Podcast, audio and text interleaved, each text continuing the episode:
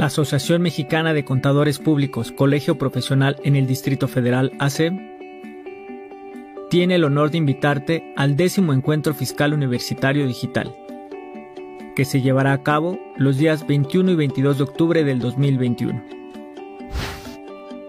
Tienes hasta el 23 de septiembre para enviar todos tus documentos a los siguientes correos.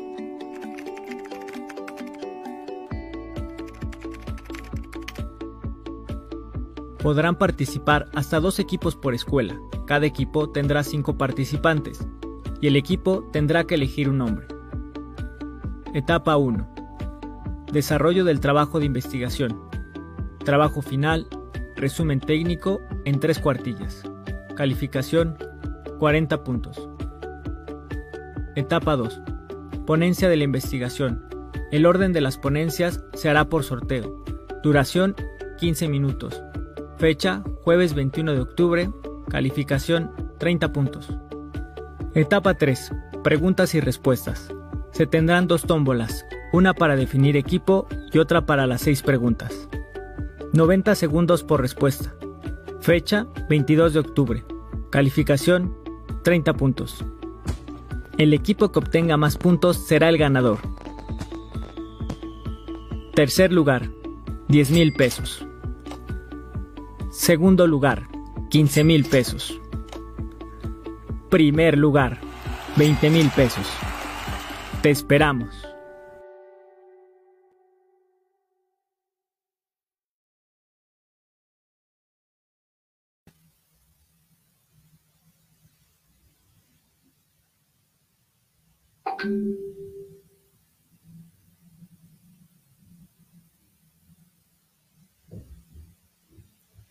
Hola, muy buenas tardes. Soy Verónica Hernández y a nombre de la Asociación Mexicana de Contadores Públicos, Colegio Profesional en el Distrito Federal AC, les damos la más cordial bienvenida a este su noveno jueves del asociado, ya noveno jueves.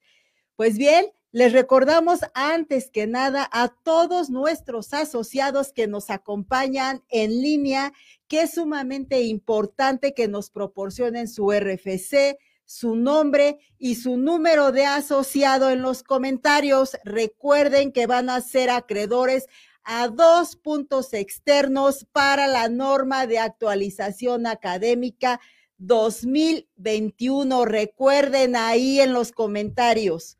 Pues bien, como cada mes tenemos temas espectaculares, temas de interés, pero sobre todo la asociación se preocupa por darles información de primera mano y que sea de mucha utilidad.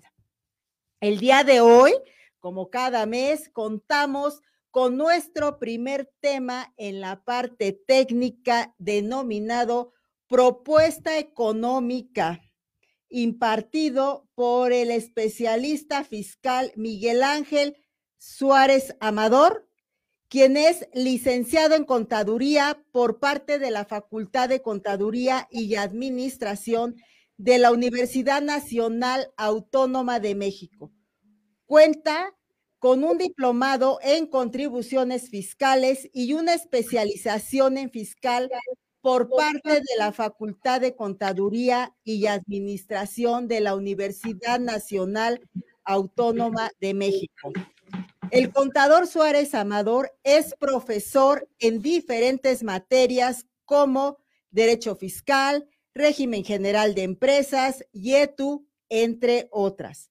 Actualmente es director general de las firmas Suárez Amador y Asociados SC, Gómez Mancilla Suárez y Romero SC y colaborador para la firma Inteligencia Tributaria SC, desarrollando actividades de planeación fiscal y patrimonial, así como expositor en diversos cursos de actualización organizados por la firma.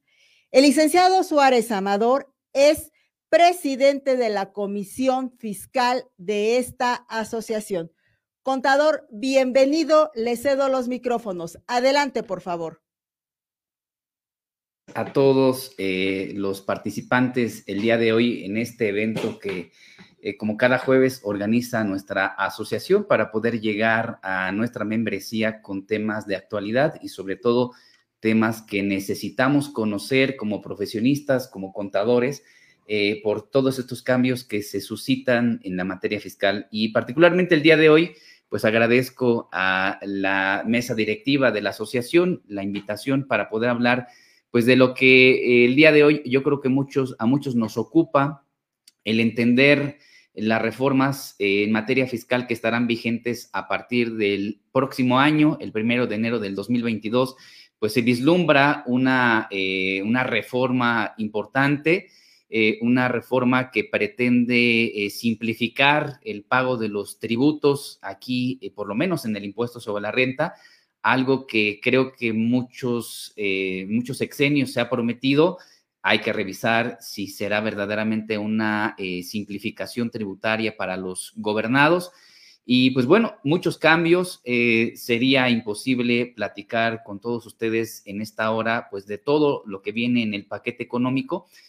Eh, pero eh, seleccione, eh, creo que los temas que probablemente a muchos de ustedes les está causando interés y sobre todo preocupación por lo que viene el próximo año. Hay modificaciones en Código Fiscal de la Federación, en la ley del impuesto sobre la renta, en la ley del impuesto al valor agregado, la ley del IEPS y otras disposiciones también en materia fiscal. Pero particularmente me voy a enfocar a a temas eh, que tienen que ver con impuestos sobre la renta y Código Fiscal de la Federación. Seguramente ya habrán escuchado ustedes que viene eh, esta iniciativa con un nuevo régimen, un régimen eh, de confianza, de confianza para los contribuyentes y vamos a platicar de ello. hay muchas adecuaciones a las normas que tenemos vigentes el día de hoy, que por fin, en algunos casos, eh, dan eh, certidumbre eh, y seguridad jurídica a los contribuyentes. Me refiero a temas de acreditamiento, a temas de, por ejemplo, en el caso de la determinación de la utilidad fiscal neta, en donde siempre se dio el conflicto respecto si disminuimos la PTU nuevamente o ya la dejamos disminuida conforme a la determinación que hacemos previamente del resultado fiscal. Y pues bueno, muchos temas que voy a tratar de abordar en esta hora que estaremos con todos ustedes vamos a tratar de revisar algunas de las preguntas y sobre todo, pues los invitamos a que compartan esta transmisión que es de su asociación, que es de esta asociación que la lleva para todos ustedes, eh, pues con mucho gusto y por supuesto preparada especialmente para todos ustedes. Bueno, voy a compartir un pequeño material que hice. Primero que nada, hay que recordar que esto que voy a comentar, que voy a revisar con todos ustedes el día de hoy, es una iniciativa. Eh, esta se tiene que discutir en el Congreso de la Unión, tiene que ser aprobada por ambas cámaras, la Cámara de Origen, que es la de Diputados, y la Cámara de Revisora, que es la de Senadores y posteriormente se turnará al Ejecutivo para su promulgación y publicación en el diario oficial de la Federación. Esto pues nos llevará seguramente este mes de octubre y probablemente parte del mes de noviembre, pero esto será eh, probablemente mucho de lo que quede para el próximo año.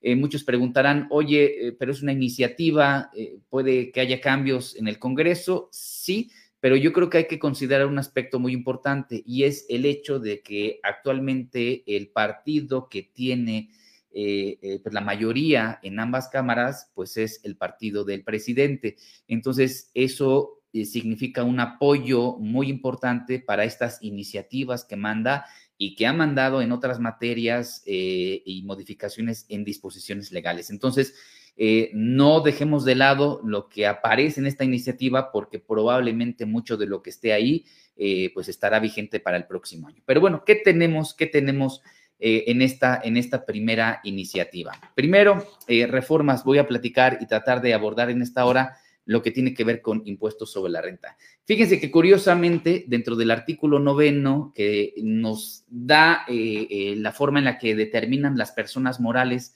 el impuesto del ejercicio, eh, pues no aparecían por ahí algunos acreditamientos que todos hacemos, obviamente porque en las demás disposiciones ya existía. Ejemplo, eh, en el artículo 14 que nos obliga a hacer pagos provisionales, pues nos permite ahí hacer el acreditamiento de ese pago provisional contra el impuesto del ejercicio. Pero yo creo que esta iniciativa al final del día le hizo falta también algunos otros acreditamientos contemplados y que puede llevar a cabo el contribuyente. Eh, reforma el artículo noveno, en donde se reconoce para el cálculo del impuesto el acreditamiento de pagos provisionales efectuados en el ejercicio o en el año de calendario, no porque no se pueda hacer, sino porque yo creo que ahí debió haber aparecido o debió haber estado desde siempre. Segundo, el impuesto que se haya pagado en el extranjero, el impuesto sobre la renta acreditable que nos permite eh, el artículo 5 de la ley, ese impuesto que se paga en el extranjero y que, pues bueno, se nos reconoce aquí en el país teniendo la constancia y pues ciertos requisitos que establece el propio artículo 5, pero yo creo que particularmente eh, hicieron falta, por ejemplo, el acreditamiento del impuesto de dividendos, eh, que también se disminuye del cálculo anual, pero bueno, ahí está, no, no aparece, pero ojalá y sea una de las adecuaciones que haga el Congreso de la Unión en la revisión que tengan que hacer en lo posterior. Eh, adecuaciones, por ejemplo, en tema de coeficiente de utilidad, eh, saben ustedes que a partir del segundo semestre los contribuyentes tienen la posibilidad de reducir el monto del pago provisional. En realidad, eh, la disposición lo que prevé, así como el reglamento, es la disminución del coeficiente de utilidad, que al final del día dará origen a una reducción en la cantidad que tenga que pagar el contribuyente.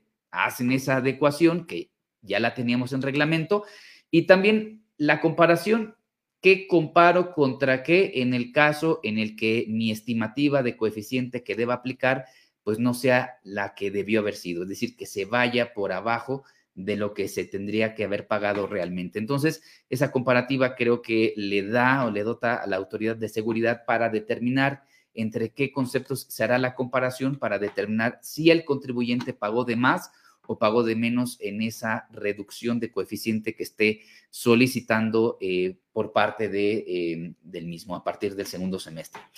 Eh, un punto que también llama la atención en esta reforma es el hecho de que se le da un efecto eh, fiscal a esos derechos reales que se desconsolidan de un elemento o de un derecho que se llama propiedad.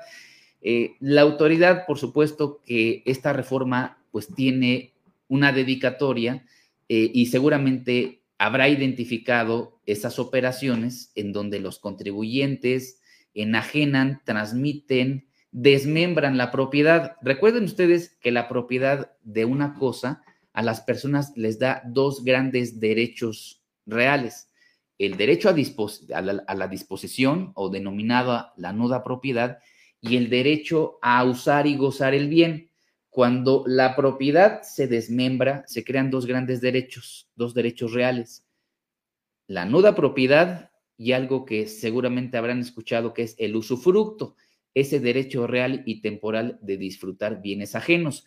Ambos derechos señalados en el Código Civil a partir del artículo 750, pues son bienes, son cosas, eh, son bienes susceptibles de ser transmitidos por parte de las personas. Entonces, resulta que cuando se constituyen eh, usufructos respecto de bienes, eh, pues hay un efecto que en este momento la iniciativa está reconociendo. Y entonces el primer efecto es que si previamente se constituyó un usufructo, actualmente hay dos derechos reales que poseen dos personas. Por un lado, alguien tendrá el usufructo y por otro lado, alguien tendrá la nuda propiedad. Resulta que el primer efecto que vamos a encontrar es el momento en el que se vuelve a consolidar la propiedad, es decir, el derecho de uso y goce de los bienes o el denominado disfrute regresa a quien tiene la nuda propiedad. ¿Y qué creen? El artículo 18 señala que para los efectos del título 2 de la ley del impuesto sobre la renta se va a considerar como ingreso acumulable, además de otros señalados por la ley, la consolidación de la nuda propiedad y el usufructo de un bien. Entonces, esto es un, un aspecto muy importante porque en temas patrimoniales, el usufructo se ocupa, eh, eh, es, muy, muy, es, un, es un acto jurídico eh, muy utilizado por los contribuyentes, por las personas y también el que se haga este desmembramiento. Entonces, el ingreso acumulable señalado en este artículo, pues se determinará conforme al valor de avalúo que se dé o se le dé o se le asigne a ese derecho de usufructo y que se determine, como comenté, en el avalúo correspondiente. Entonces, es una, una, una, una reforma que me parece importante. Eh, ahora, hay que destacar que muchos códigos financieros o códigos fiscales de las entidades federativas, es decir, de los estados, ya contemplan estas operaciones respecto al pago del impuesto sobre adquisición de bienes inmuebles. Por ejemplo, en el caso de la Ciudad de México y el Estado de México, cuando se constituye el usufructo, se entiende entonces que se está enajenando la mitad de la propiedad y por lo tanto se tiene que pagar la mitad del impuesto sobre adquisición de bienes inmuebles. Entonces, son figuras que ya han estado reguladas, no todavía aquí en la materia eh, fiscal federal, pero creo que se ve muy marcada esta operación y vale la pena considerarla. Saben ustedes que siempre la autoridad tiene esa necesidad de conocer las operaciones y todo lo que hace el contribuyente. No quiere que se le escape ninguno eh, sin que pague correctamente sus impuestos. Y entonces resulta que en esta modificación se les obliga, eh, o esta modificación que se pretende incorporar, se les obliga a los notarios o en general a cualquier fedatario público por el cual pase una escritura en donde se haga el desmembramiento de la propiedad, que informen a las autoridades fiscales. Es decir, si el día de hoy voy con un notario y constituyo un usufructo es decir, hago este desmembramiento de la propiedad, ese notario le va a informar a la autoridad fiscal que se dio esa situación y por supuesto que eh, eso va a dar origen a una vigilancia, a, a una información que va a tener la autoridad, en donde en algún momento alguien va a tener, va a tener un ingreso acumulable en el momento en el que se vuelva a consolidar esa propiedad. Entonces, importante este, este aspecto eh, para que pues lo puedan considerar. Eh, este mismo artículo 19 eh, señala que cuando se trate de bienes en los que se enajene únicamente una parte de ese derecho real, ya sea el usufructo o la nuda propiedad, pues vamos a determinar una ganancia. Por ahí les, les, les pongo eh, una formulita de lo que actualmente dice, dice o señala esta iniciativa. Voy a tomar, o para determinar esa ganancia, voy a tomar el precio obtenido por la venta de ese derecho real, ya sea el usufructo o la nuda propiedad, y voy a disminuir el monto original de ese derecho real, pero en proporción, en proporción a lo que representa la totalidad de la propiedad. Eso será la ganancia, la cual se tendrá que acumular por parte de las personas morales. ¿Cómo determino el monto original de la inversión proporcional a ese derecho real, a ese derecho real que se está enajenando? Pues muy sencillo, voy a tomar el monto original de esa inversión, lo voy a multiplicar por la proporción que corresponda, que ahorita veremos cómo se determina, y lo que resulte será el monto original proporcional de ese derecho real que se está enajenando y que se podrá disminuir del precio de venta para determinar la ganancia. ¿Cómo se determina la proporción? Es decir, esa proporción en la que será deducible el monto original de la inversión.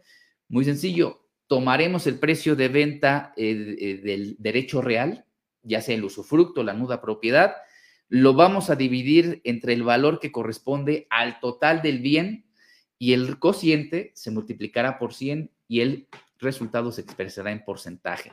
Ese porcentaje lo multiplicaré por el, monto original de la inversión eh, total y el resultado será ese monto original de la inversión proporcional que disminuiré para efectos de determinar la ganancia. Entonces, vean ustedes que son operaciones que pueden ser eh, muy usuales por parte de los contribuyentes y que ya está pues regulada dentro, dentro de la norma eh, actualmente, de lo que se está pretendiendo incorporar eh, en, la norma. Bueno, otro punto, fíjense, a veces o en muchos de los casos, la materia fiscal se utiliza Mm, pues no solamente para eh, lograr el fin señalado en el artículo 31, fracción cuarta de la Constitución, que es eh, que el gobernado contribuya para los gastos públicos de la federación, estados, municipios, en donde se resida. En muchos de los casos, la materia fiscal eh, o la materia impositiva en materia fiscal se utiliza para fines extrafiscales. Eh, y fíjense que me imagino que por esa razón tenemos la modificación al artículo 27, fracción tercera. Eh, sabrán ustedes que ha habido desde que inició este sexenio, pues un combate a la corrupción. Una de las acciones que se dieron a principio de sexenio fue eh, pues el tema del huachicoleo.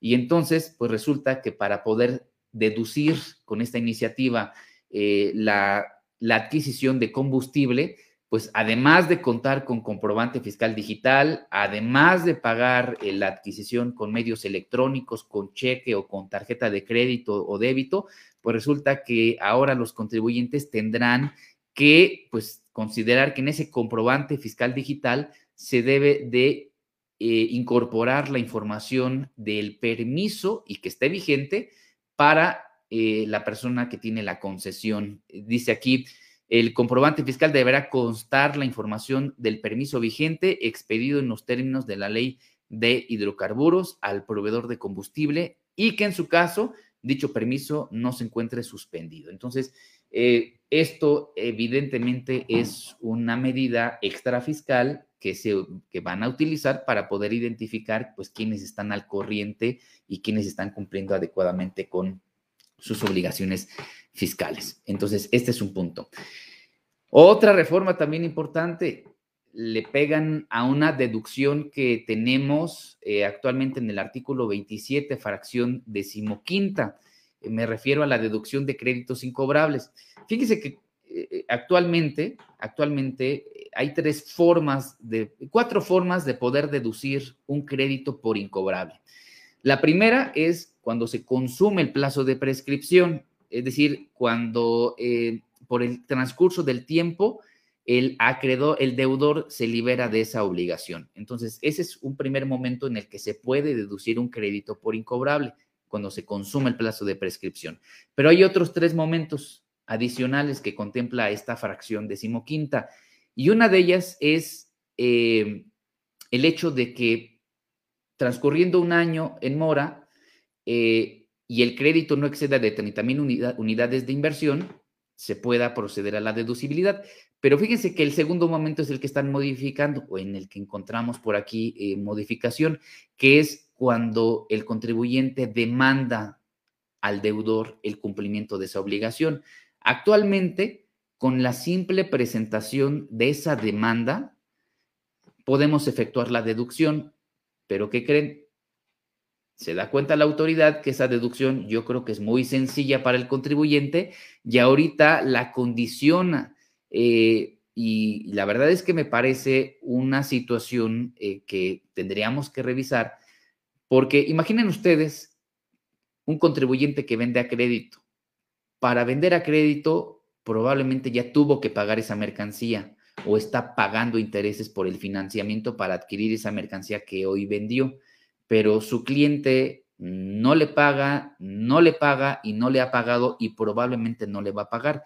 Pues bueno, para que pueda efectuar la deducción de ese crédito por incobrable antes de que se dé el plazo de prescripción, un elemento el día de hoy es que presente demanda, pero ahora con esta iniciativa de ser aprobada, pues tendrá que esperarse a obtener una resolución, eh, una resolución definitiva emitida por una autoridad competente en donde se demuestre el haber agotado las gestiones de cobro o en su caso que fue imposible la ejecución de la resolución que fue favorable. Es decir, que eh, en un juicio se determina que se le adeudan esas cantidades, ya no las pueda cobrar, hasta ese momento procederá en una demanda de cumplimiento la deducción de los créditos incobrables. Entonces, eh, yo creo que aquí, eh, pues sí, le van a pegar muy fuerte a esta deducción eh, para los contribuyentes que pues tienen dificultades en cuanto a la cobranza, pero así es como aparece esa iniciativa. Ojalá y todos los que nos están viendo eh, eh, actualmente tenemos casi 250 conectados en nuestra transmisión. No olviden compartirla y sobre todo hacer sus preguntas. Vamos a tener probablemente unos minutos para poder contestar algunas de ellas y sobre todo eh, si no las podemos contestar en este momento, nos las llevamos para poderlas contestar posteriormente. Pero bueno, esto es importante.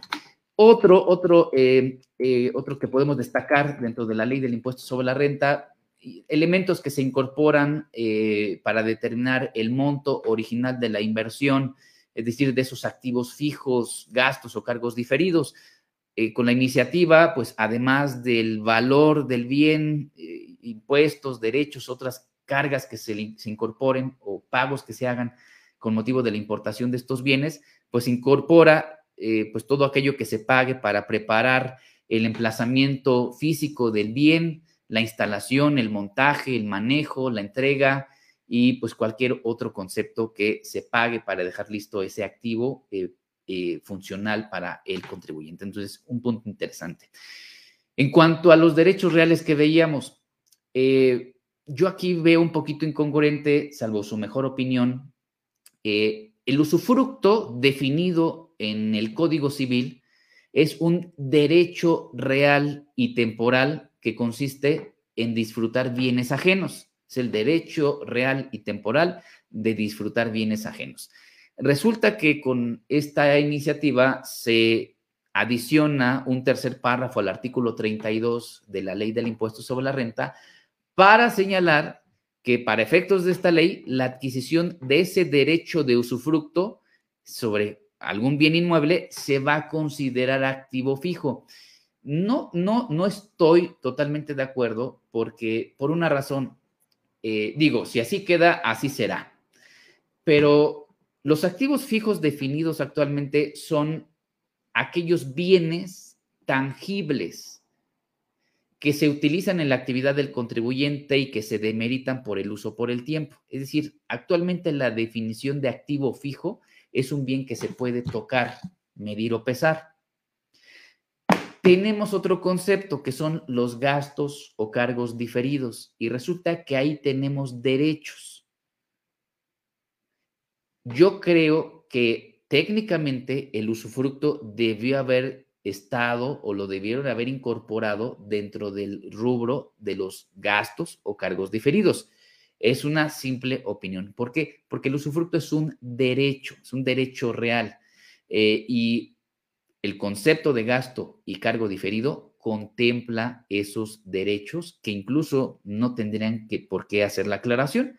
Creo que la simple definición de lo que es un gasto o cargo diferido eh, contemplaría perfectamente el derecho de usufructo. Pero bueno, es simplemente una una acotación a esta iniciativa. Vamos a ver qué pasa en el Congreso, vamos a ver cómo lo toman en cuenta para efectos de, de lo que estará vigente el próximo año.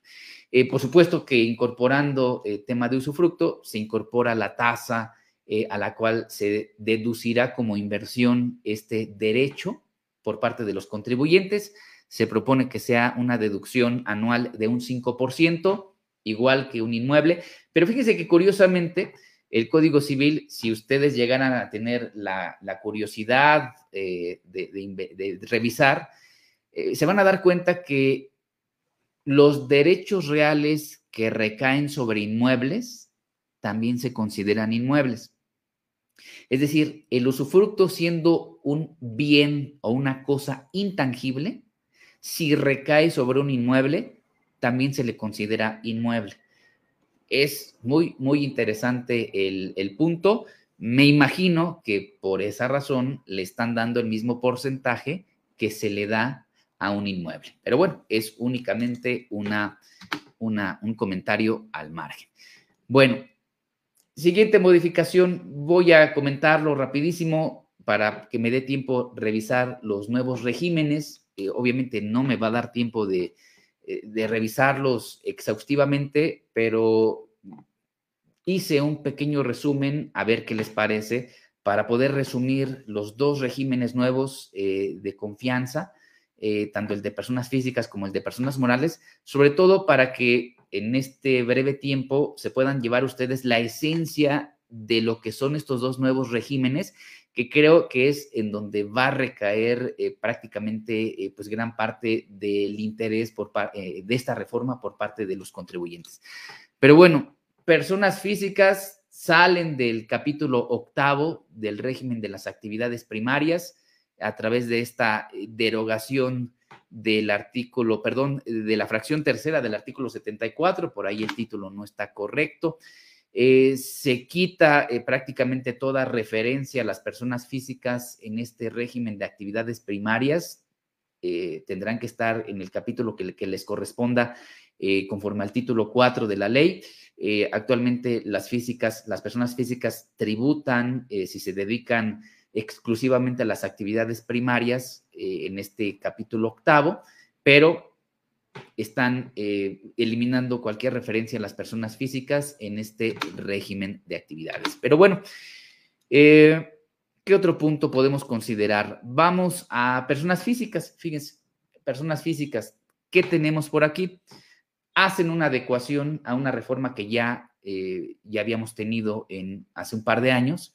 Recuerden ustedes que las personas físicas no pueden obtener más de 75 millones de pesos por conceptos asimilables a salarios a que se refieren las fracciones 4, 5 y 6 del artículo 94 eh, de la ley del impuesto sobre la renta, es decir, asimilables, eh, honorarios preponderantes, honorarios que optan por asimilar el ingreso salario y eh, actividades empresariales. Entonces, hacen alguna serie de precisiones.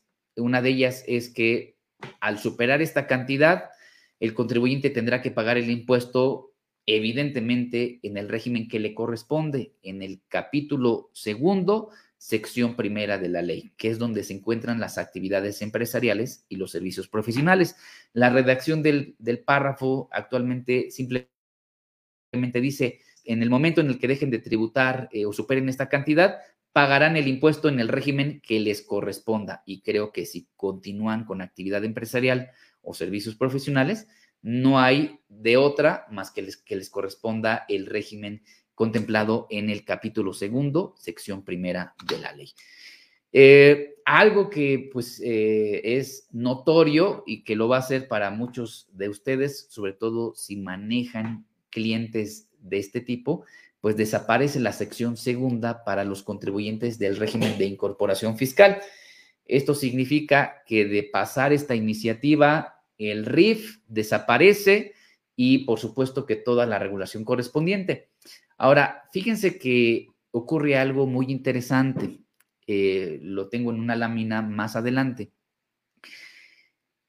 En esta ocasión, a diferencia de otras, y no me dejarán mentir muchos de los que seguramente tendrán mucha experiencia en reformas fiscales, eh, resulta que en esta ocasión, a través de disposiciones transitorias, se les va a respetar a los contribuyentes del RIF que continúen por el tiempo que se les prometió en el régimen. Recuerden ustedes que esta sección segunda del capítulo segundo del título 4 eh, contempló que en el régimen se permaneciera durante un lapso de 10 años. Y entonces resulta que a través de transitorios, los contribuyentes que están o estuvieron en 2021 dados de alta en el régimen de incorporación fiscal, se les va a permitir terminar esos 10 años con las reglas que están vigentes al día de hoy, es decir, al 31 de diciembre de 2022, con las reglas que estén vigentes, podrán seguir los 10 años. Evidentemente, eh, yo creo que como, como contadores, como profesionistas, tenemos que evaluar si le conviene permanecer en el RIF durante los 10 años prometidos o si es más viable cambiarse al régimen eh, simplificado de confianza, eh, porque puede ser que le convenga, dependiendo del año en el que se encuentre en el RIF, el régimen de confianza. Yo creo que es algo que tenemos que revisar, tenemos que, tenemos que explorar con los clientes sobre todo para que tomen una buena decisión. Entonces, para los nuevos que quieran incorporarse al RIF en 2022, pues ya no lo podrán hacer porque desaparece esa sección. Prevalece para los que están en 2021. Entonces, importante.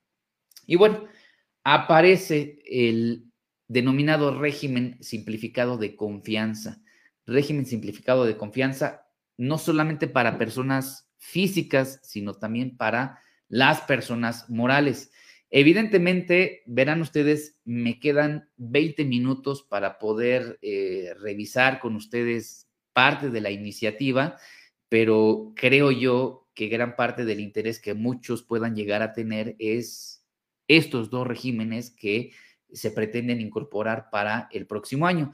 Y por ello, pues me permití hacer un, un breve resumen, un breve resumen de lo que de aprobarse, así como está el día de hoy la iniciativa, serían estos dos regímenes tanto para personas físicas como para personas morales.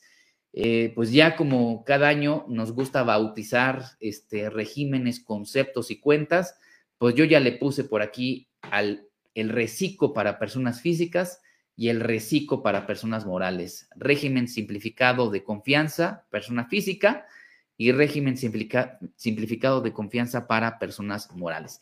Y pues vamos a aplicar lo que yo creo que todos eh, estudiamos o nos enseñan cuando iniciamos o nos iniciamos en la materia fiscal, entender los elementos esenciales del tributo, sujeto, objeto, base, tasa y tarifa. Y eso es lo que voy a hacer el día de hoy con ustedes en un breve resumen, un comparativo que será para persona física, para persona moral, en donde creo que nos vamos a llevar este, lo esencial de los dos regímenes. Obviamente habrá algunas cuestiones que se tendrán que ver quizá en un curso, en una conferencia que se programe, pero vamos a ver lo esencial. Sujetos, reciclo, personas físicas, personas morales, pero ¿qué creen? Solamente para morales residentes en México y constituidas únicamente por personas físicas. Es decir, una persona moral que tenga en su integración societaria alguna otra persona moral no podrá estar en este régimen simplificado de confianza. ¿Ok? No sé si por ahí me puedan indicar, Dani, si se escucha, este, y si me estoy escuchando, porque vi por aquí un comentario a través de Facebook que no se ve ni se oye nada, pero creo que estamos bien. Salvo que me digan algo, yo continúo. Ok. ¿Quiénes lo van a aplicar? Fíjense que para personas físicas aparece como una opción y para personas morales aparece como una obligación. Así lo señala eh, cada capítulo que regula el régimen tanto para persona física como para persona moral. Por aquí me, confirman que, que se ve bien y que se escucha bien y entonces yo continúo. Persona física aparece como opción y persona moral aparece como una obligación. ¿Qué ingresos están admitidos por el régimen? Para personas físicas, actividades empresariales, servicios profesionales y fíjense que también van a poder estar en el reciclo para personas físicas los arrendadores de bienes. Eh, hay que evaluarlo porque en el capítulo tercero del título 4 los arrendadores tienen la deducción opcional del 35%. Entonces, tenemos que hacer números, tenemos que ver qué le conviene al arrendador. Régimen de confianza o el capítulo tercero. Tenemos que hacer números. Para personas morales, pues tendrán que pagar en ese capítulo todos, todos los ingresos y por todas las actividades. Segundo punto analizar, el monto de los ingresos admitidos por cada régimen. Personas físicas, 3 millones 500 mil pesos. Personas morales, 35 millones de pesos. Creo que es una cantidad considerable, una cantidad que eh, pues puede resultar atractiva para las personas morales. Para personas físicas, creo que también. Eh, para quienes inician actividades, personas físicas lo podrán ejercer desde el inicio de actividades y las personas morales también, con reglas que nosotros también eh, pues aplicamos actualmente, siempre y cuando estimen que no superarán los montos establecidos para poder estar en el régimen. Tendrán que hacer una ponderación anual durante el primer año para saber si el ingreso ponderado anual supera esa cantidad, ver si podrán permanecer o continuar en el régimen durante el siguiente ejercicio. Siguiente punto a analizar, fíjense, la salida. Creo que aquí la salida eh, es muy interesante eh, contemplarla. La persona física puede salirse por dos razones. La persona física puede salirse del régimen por incumplimiento en obligaciones fiscales, es decir, no presentar declaraciones y otras obligaciones contempladas en el capítulo, o por superar el monto de los ingresos. Oye, Miguel, ¿y no es lo mismo? No. Fíjense que la salida o la forma en la que se salga la persona física del régimen va a dar como consecuencia a que pueda o no pueda regresar al capítulo. Persona moral, rebasando el, monto. Rebasando el monto, la persona moral sale del régimen.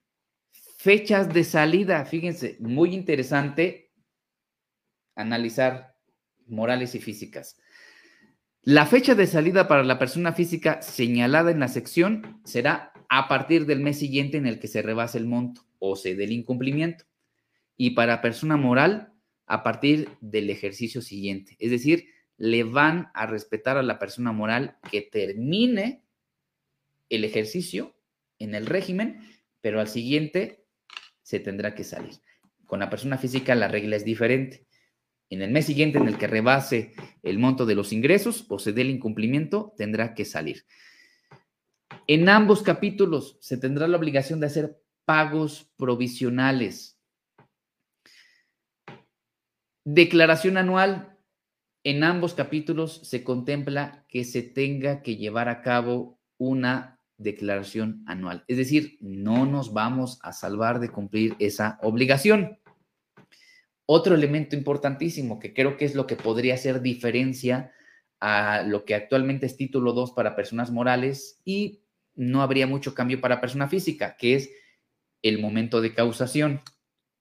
Para personas físicas, el ingreso se va a acumular o el momento de causación del impuesto se va a dar cuando los FDIs se cobren, los FDIs emitidos se cobren sin contemplar el IVA. Para personas morales, se está considerando que la acumulación se haga conforme a los ingresos que se perciban en el mes o en el ejercicio. Dos, fíjense que en el reciclo para personas físicas no hay deducciones. Oye, Miguel, entonces ya no pido factura en el reciclo como persona física. No, no, no, espérate. Son dos cosas diferentes. No aplicas deducciones, pero tienes que pedir comprobante fiscal de todos tus gastos y de tus inversiones. Entonces, es algo que yo creo que tenemos que considerar perfectamente. En el caso de personas morales, sí hay deducciones, tanto para provisionales como para anual, y deducciones con requisitos fiscales. Y aquí creo que es un punto que no va a cambiar o va a variar demasiado a lo que actualmente tenemos en cuanto a conceptos deducibles y en cuanto a requisitos de deducción, salvo por el tema del costo de lo vendido, porque en el reciclo para personas morales desaparece costo de lo vendido. Y bueno, hay que atender ahí algunos transitorios. No me va a dar tiempo a revisar todo el tema, pero les dejo la idea, les dejo eh, la inquietud para que lo puedan ustedes experimentar. Como les comenté, lo que traté de hacer con este cuadrito es identificar los elementos más importantes entre cada uno de los dos regímenes y ver en qué, en qué condiciones se está planteando para los gobernados este nuevo régimen. Eh, ¿Qué ingresos se admiten? Eh, por ejemplo, en el caso de personas físicas, puede tener además salarios e intereses. Hagan de cuenta que algo muy parecido a lo que actualmente está en el RIF. Es decir, por la actividad empresarial, por los servicios profesionales o por el uso goce temporal de bienes, se pagará el impuesto en el reciclo como persona física. Pero además podrá tener salarios del capítulo primero o intereses del capítulo sexto. Pero ojo, los tres millones y medio no pueden ser rebasados por todos los ingresos. Los que están en la sección cuarta, que es el reciclo personas físicas, y los salarios y los intereses. Punto a considerar. En el caso de personas morales, pues prácticamente todos los ingresos que obtengan cualquiera que sea la fuente de obtención de los mismos, tendrán que pagar el impuesto en ese capítulo, en ese capítulo para personas morales. Eh, ¿Qué pasa con la salida? ¿La persona física tiene salida sin regreso? Sí. ¿La persona física se saldrá del régimen sin posibilidad de volver al mismo? cuando se dé la salida por el incumplimiento de obligaciones fiscales. Salida con regreso para persona física, cuando el motivo de la misma sea porque superó el monto de los ingresos. Entonces, fíjense que la forma, como comenté, de salida para uno o para otro va a depender de cómo se van. ¿Sale? En el caso de personas morales, simplemente si se salen del régimen, ya no podrán volver a tributar en el mismo. Es decir, para la persona moral será siempre una salida sin regreso al régimen. Entonces, punto a considerar. Ahora, no todos podrán eh, formar parte de este régimen, no todos podrán estar en el mismo. ¿Quiénes no podrán tributar en el régimen de personas físicas? Primero, socios, accionistas o integrantes de personas morales cuando sean partes relacionadas en términos del artículo 90 de la ley. Dos, cuando sean residentes en el extranjero con uno o varios establecimientos permanentes en el país. Ahí yo sugeriría, sobre todo a nuestros abogados, a los abogados, que revisen esa fracción segunda, porque yo considero que pudiera tener un vicio de inconstitucionalidad sobre todo para los residentes en el extranjero que tienen establecimiento permanente. Los establecimientos permanentes de extranjeros aquí en el país tienen el mismo tratamiento, han tenido el mismo tratamiento que los residentes en México. Tributan en el mismo título, en el mismo capítulo, con las mismas deducciones. Es decir, han sido tratados igual que un residente en el país.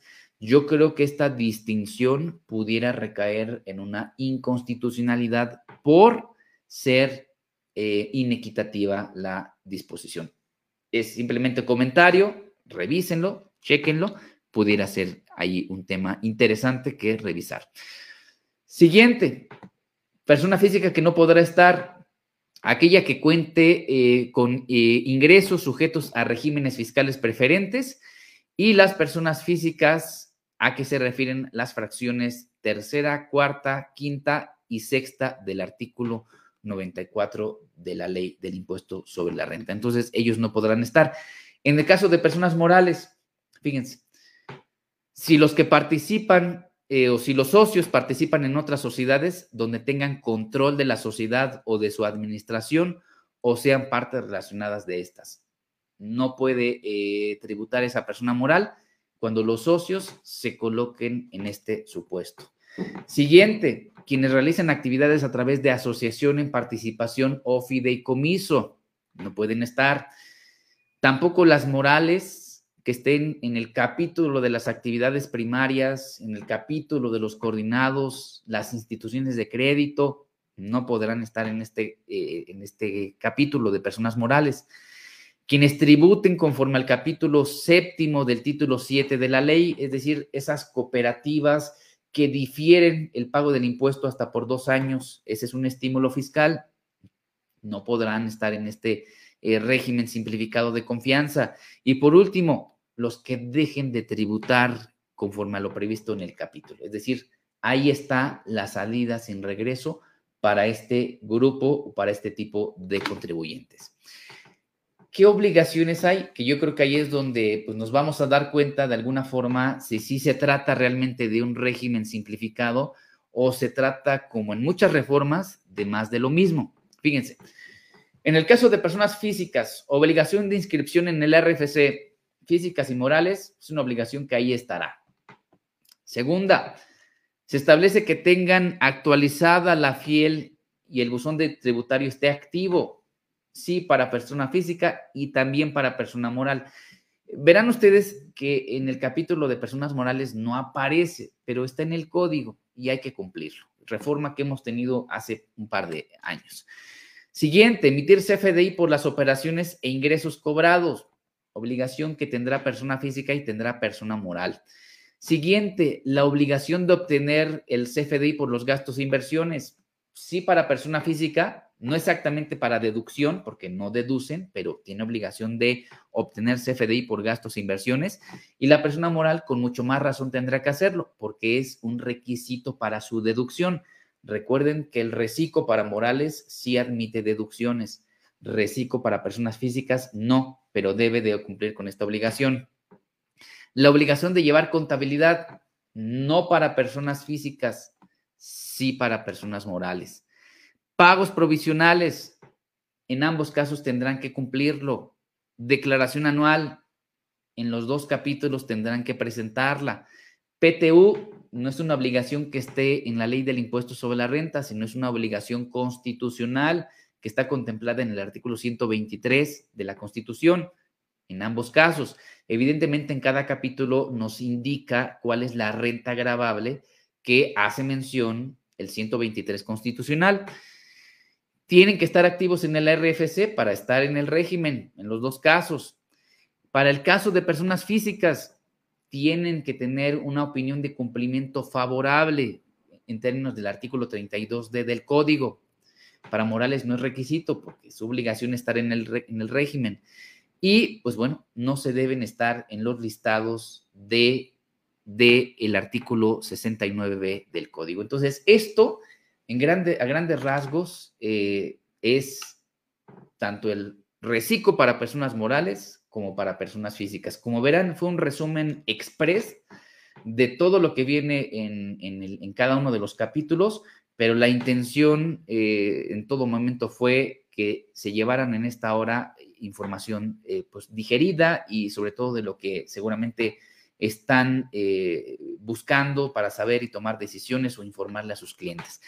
Eh, vamos a ver algunos aspectos importantes, me quedan un par de minutos, no quiero robarle tiempo al siguiente ponente porque eh, es importante. las tablas, fíjense, las tablas para personas físicas mensuales van del 1% al 2.5% dependiendo de los ingresos hasta 25 mil pesos, 1%, y el tope, 3 millones y medio, estarán pagando el 2.5%. Ahora dirán muchos, oye Miguel, está atractivo pagar el 2.5%. Depende, señores. Esta tasa es aplicable al ingreso sin deducciones. Lo que tienes que hacer el día de hoy es lo, como lo que ha hecho ya la autoridad. Determina cuál es tu tasa efectiva de impuesto actualmente. Es decir, divide el impuesto anual 2021, 2020, el impuesto de cada pago provisional y divídelo entre los ingresos este, totales del periodo. Si esa tasa efectiva que determinas es menor que esta, pues yo creo que tienes que echarle una revisada porque probablemente no te conviene optar por el reciclo y seguir como estás.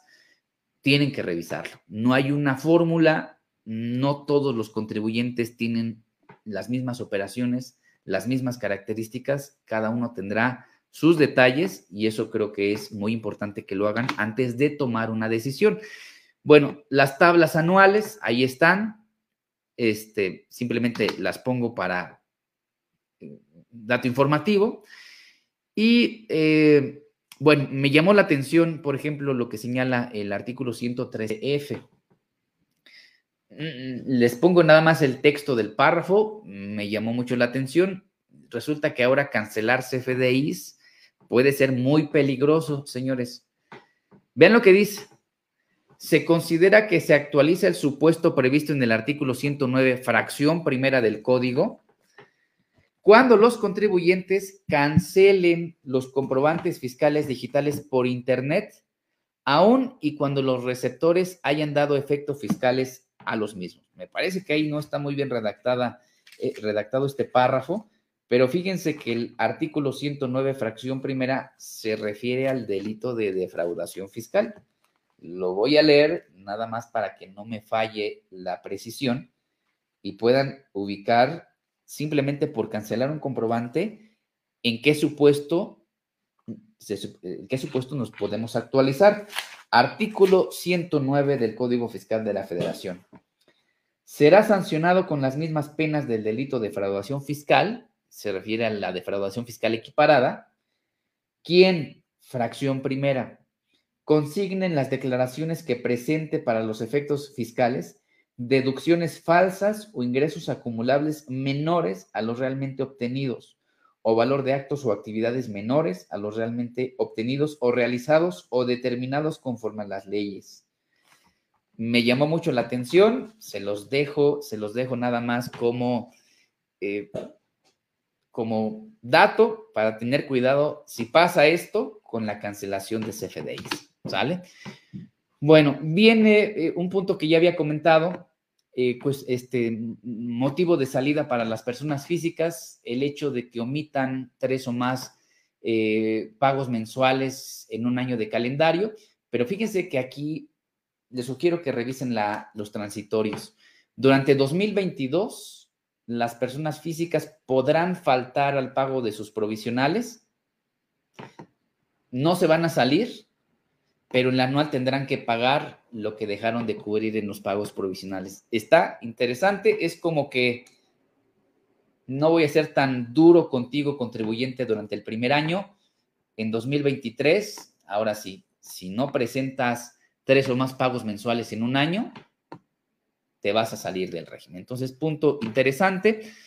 Eh, en el caso de personas morales, fíjense que así como se deroga el régimen de incorporación fiscal, pues se deroga el estímulo fiscal contenido en el capítulo 8 del título 7, es decir, desaparece la opción de acumular ingresos eh, a flujo de efectivo, esa opción establecida para las personas morales. Eh, ¿Qué otros aspectos importantes pueden encontrar en transitorios? El tiempo se me acabó, lo único que quiero o quisiera es mencionarlos. Primero, a más tardar el 31 de enero de 2022, las personas morales tendrán que presentar aviso de actualización de actividades.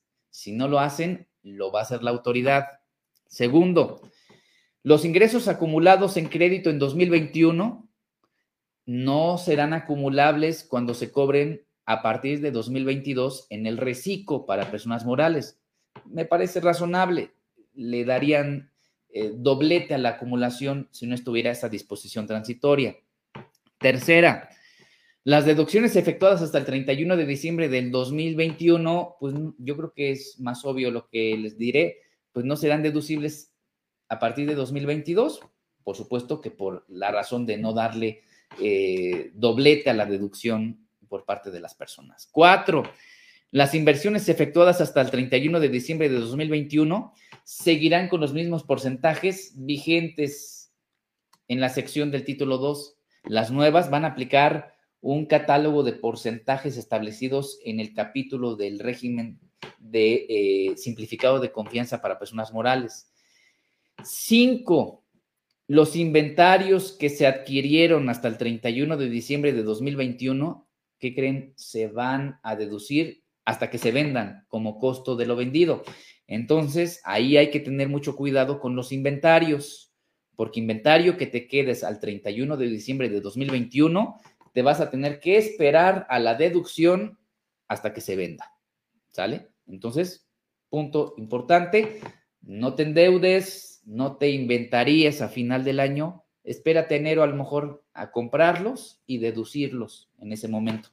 Revísenlo, cada operación es diferente, cada tratamiento eh, de ustedes es totalmente diferente. Y bueno, eh, el transitorio que les comentaba, em, eh, quería comentarle, este ya lo había visto, ya lo comenté.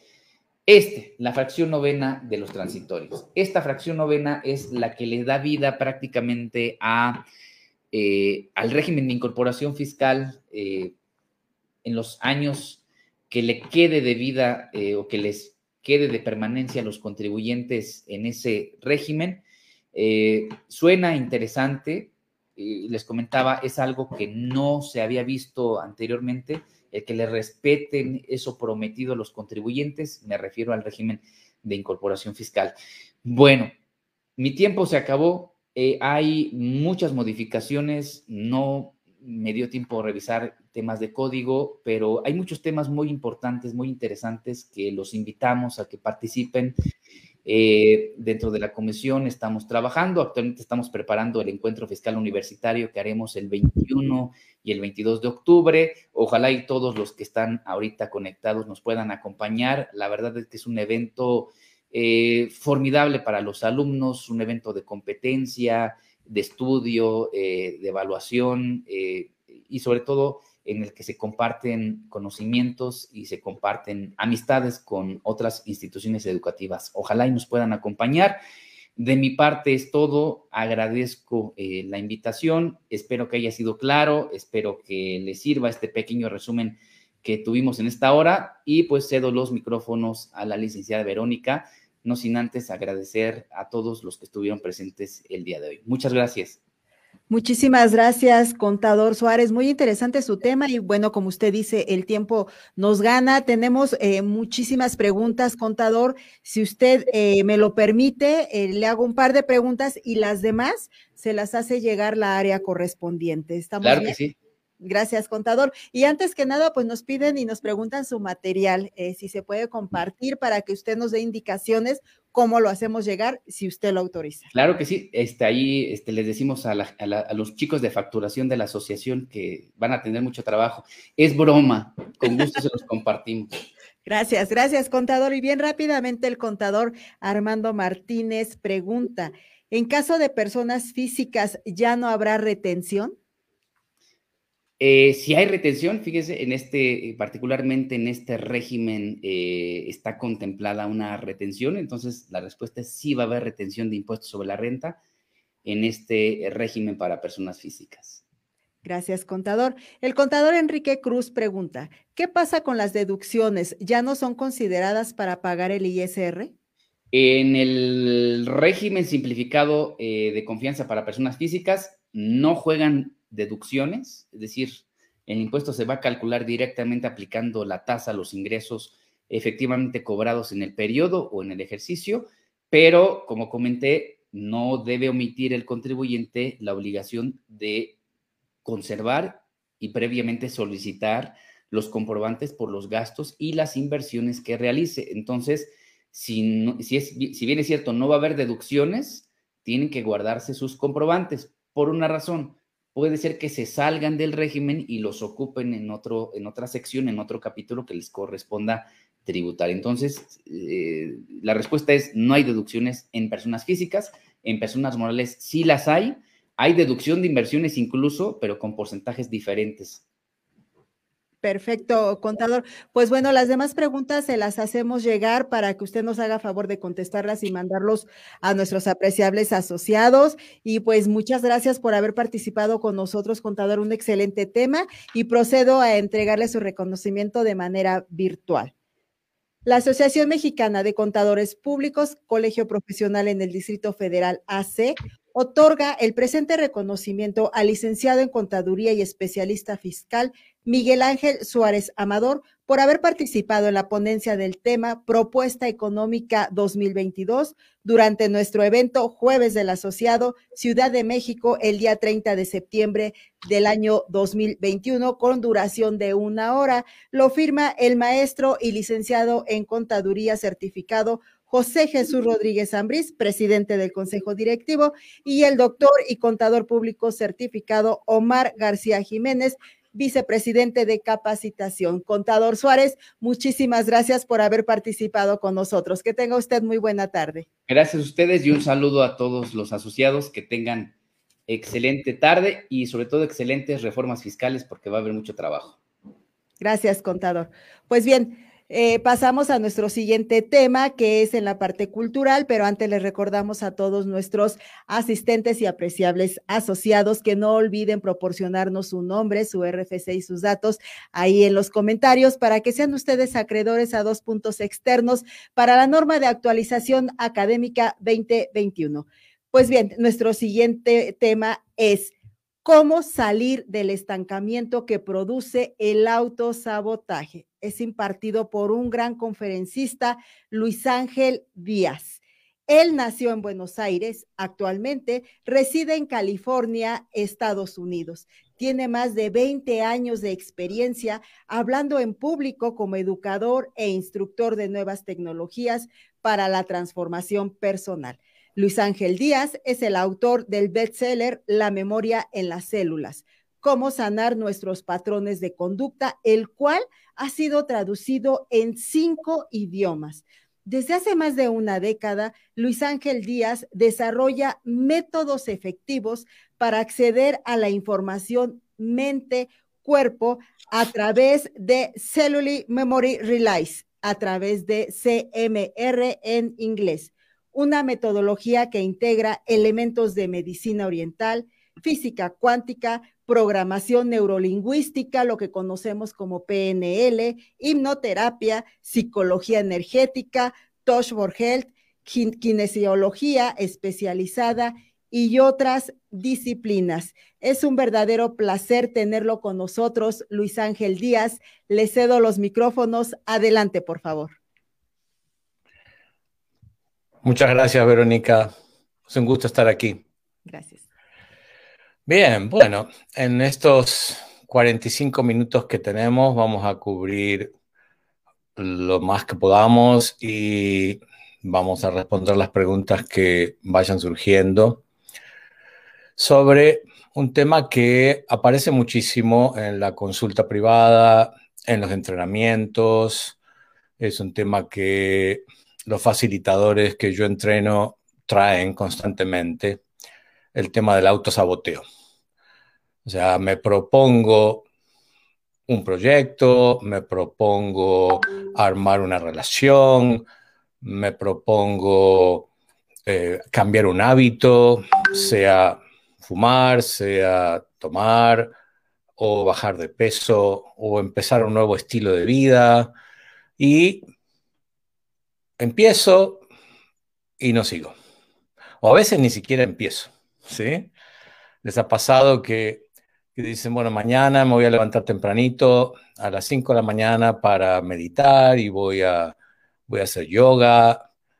Y al día siguiente se levantan a la hora de siempre, se olvidaron totalmente. Y tres, cuatro días más tarde se acuerdan de que se habían puesto ese propósito, ¿sí? Y lo mismo hacemos con dejar de fumar o con proyectos de, trabajo, proyectos profesionales, relaciones, empezar una relación o mantenerla. Entonces, el, el, acercamiento que les quiero mostrar el día de hoy es algo que los va a sorprender a muchos porque no es conductista, no es corrigiendo la conducta, sino yendo a las causas. Entonces, encontrando de dónde viene esto que me está afectando. Porque justamente si no vamos a corregir las causas, si no desactivamos estos patrones que son bastante viejos, vamos a seguir repitiéndolos y vamos a seguir dándonos con un palo.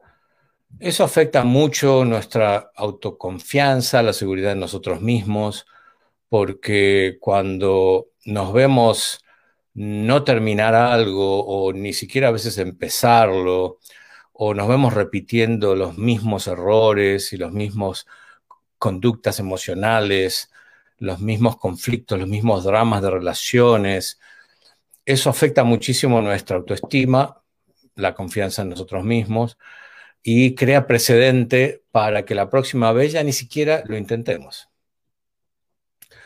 Entonces, mm, yo tenía la idea de que iba a ser esta, este encuentro de hoy, iba a ser como generalmente lo hago, que, puedo conversar con la gente y, podemos traer voluntarios y, podemos eh, hacer un tete a tete de compartir, pero me dijeron un ratito antes del encuentro me dijeron que solamente ustedes podían chatear. Eh, creo que estamos saliendo por Facebook. O sea que se va a cortar esa posibilidad, esa espontaneidad de, poder intercambiar. Pero yo quiero que ustedes hagan un ejercicio, que esto sea práctico, que, esto no sea una conferencia, ¿sí? Eh, en donde ustedes lleven conceptos teóricos. Entonces, eh, tengan papel y lápiz y van a trabajar con ustedes mismos en el tiempo que tengamos. Y eh, para, para poder ilustrar cómo es este trabajo, mm, se me ocurrió trabajar con mi libro, que se llama La memoria en las células, y que eh, ustedes pueden descargar gratuitamente como participantes de este evento. Es, mi regalo para ustedes. Ah, ¿Cómo lo pueden pedir? Bueno, les dejo el WhatsApp. No sé si, si, podemos escribir aquí. Sí, que puedo escribir. Eh, el WhatsApp es 1530 713 7213. A ver si sale. 1530-713-7213. Entonces, cuando terminemos, me mandan un WhatsApp diciendo que estuvieron en este evento de hoy y que quieren el acceso al libro de manera gratuita. Entonces, yo voy a utilizar casos reales que están en el libro para ilustrar y les voy a enseñar cómo es esto de de encontrar realmente qué es lo que está detrás. Pero antes de empezar con esa parte, les quiero contar que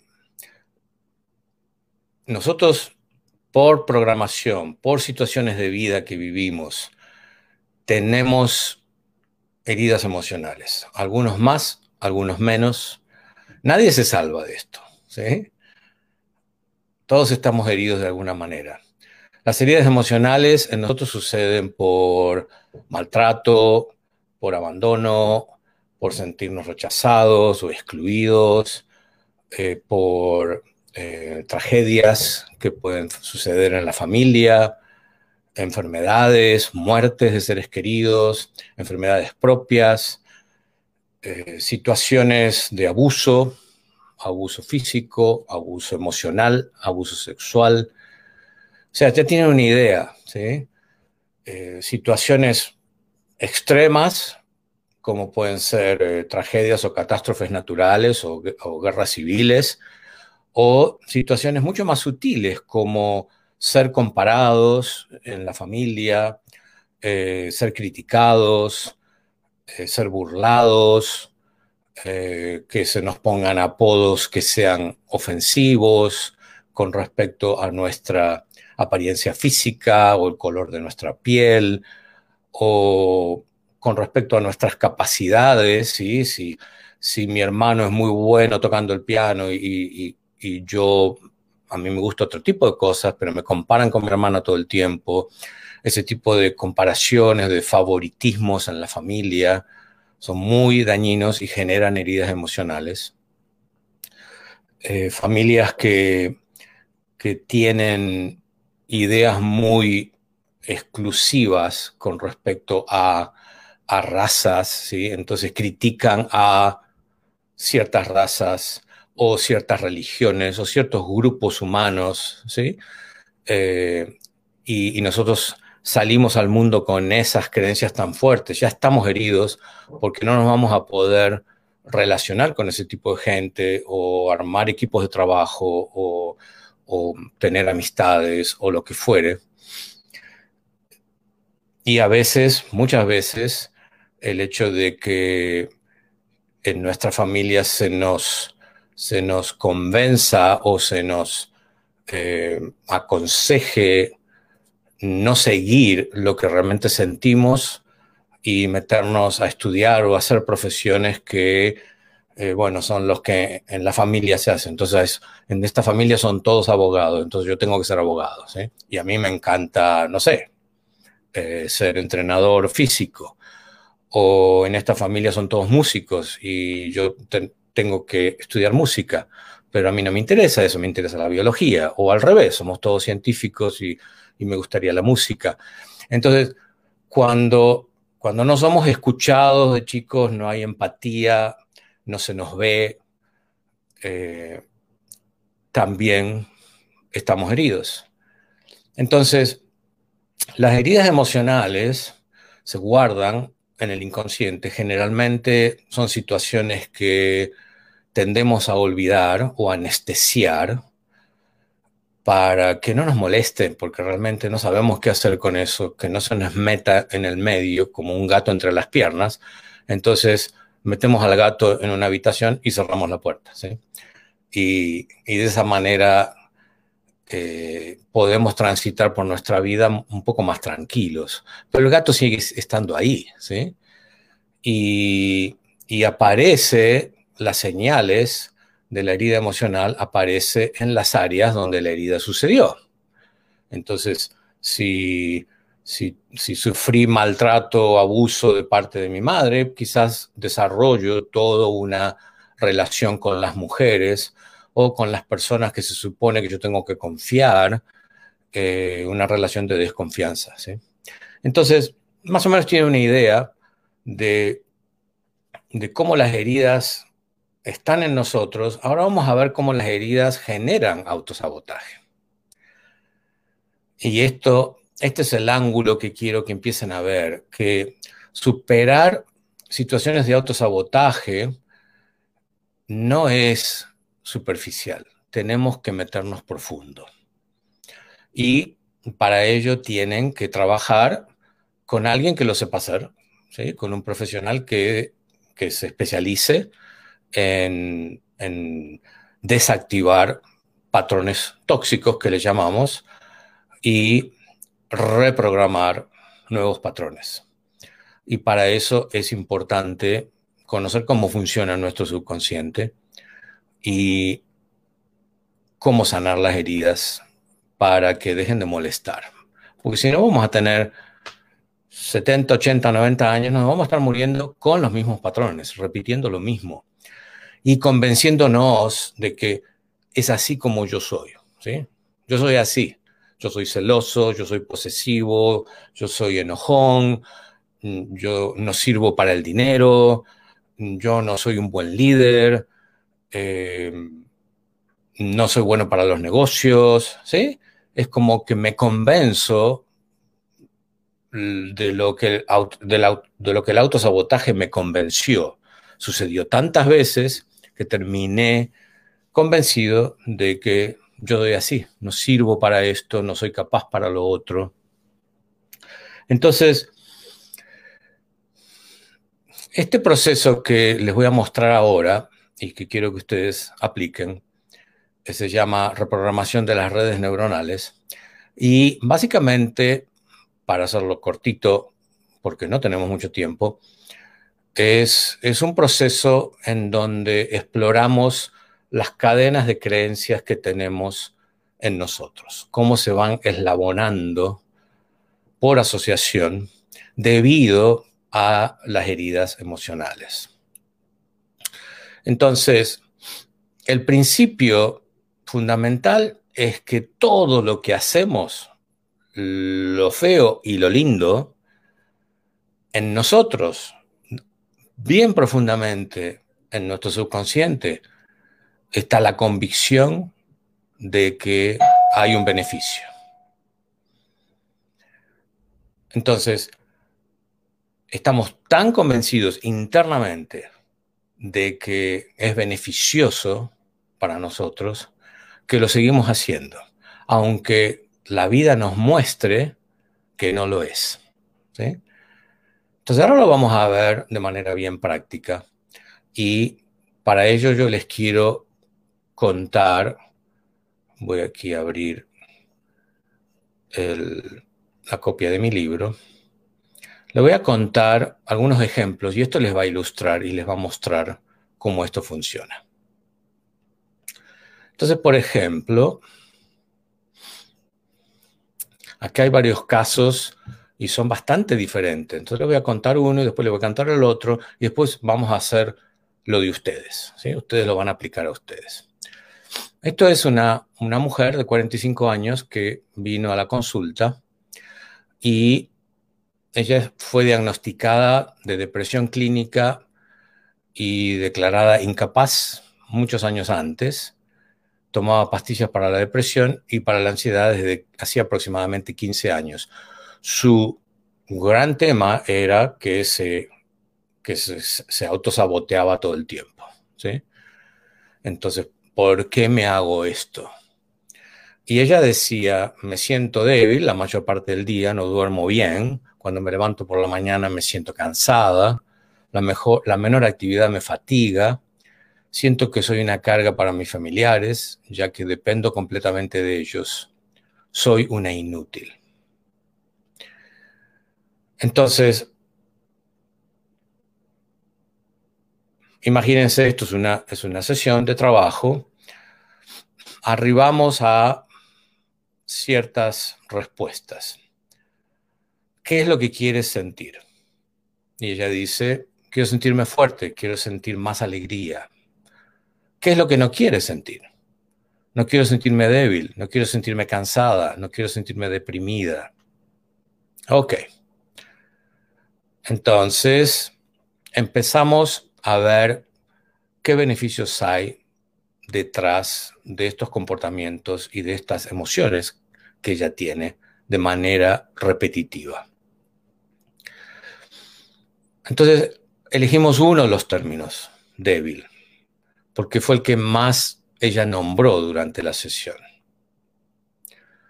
Entonces, ¿cuál es el beneficio de sentirte débil? ¿Cuál es el lado bueno de sentirte débil? Fue la pregunta.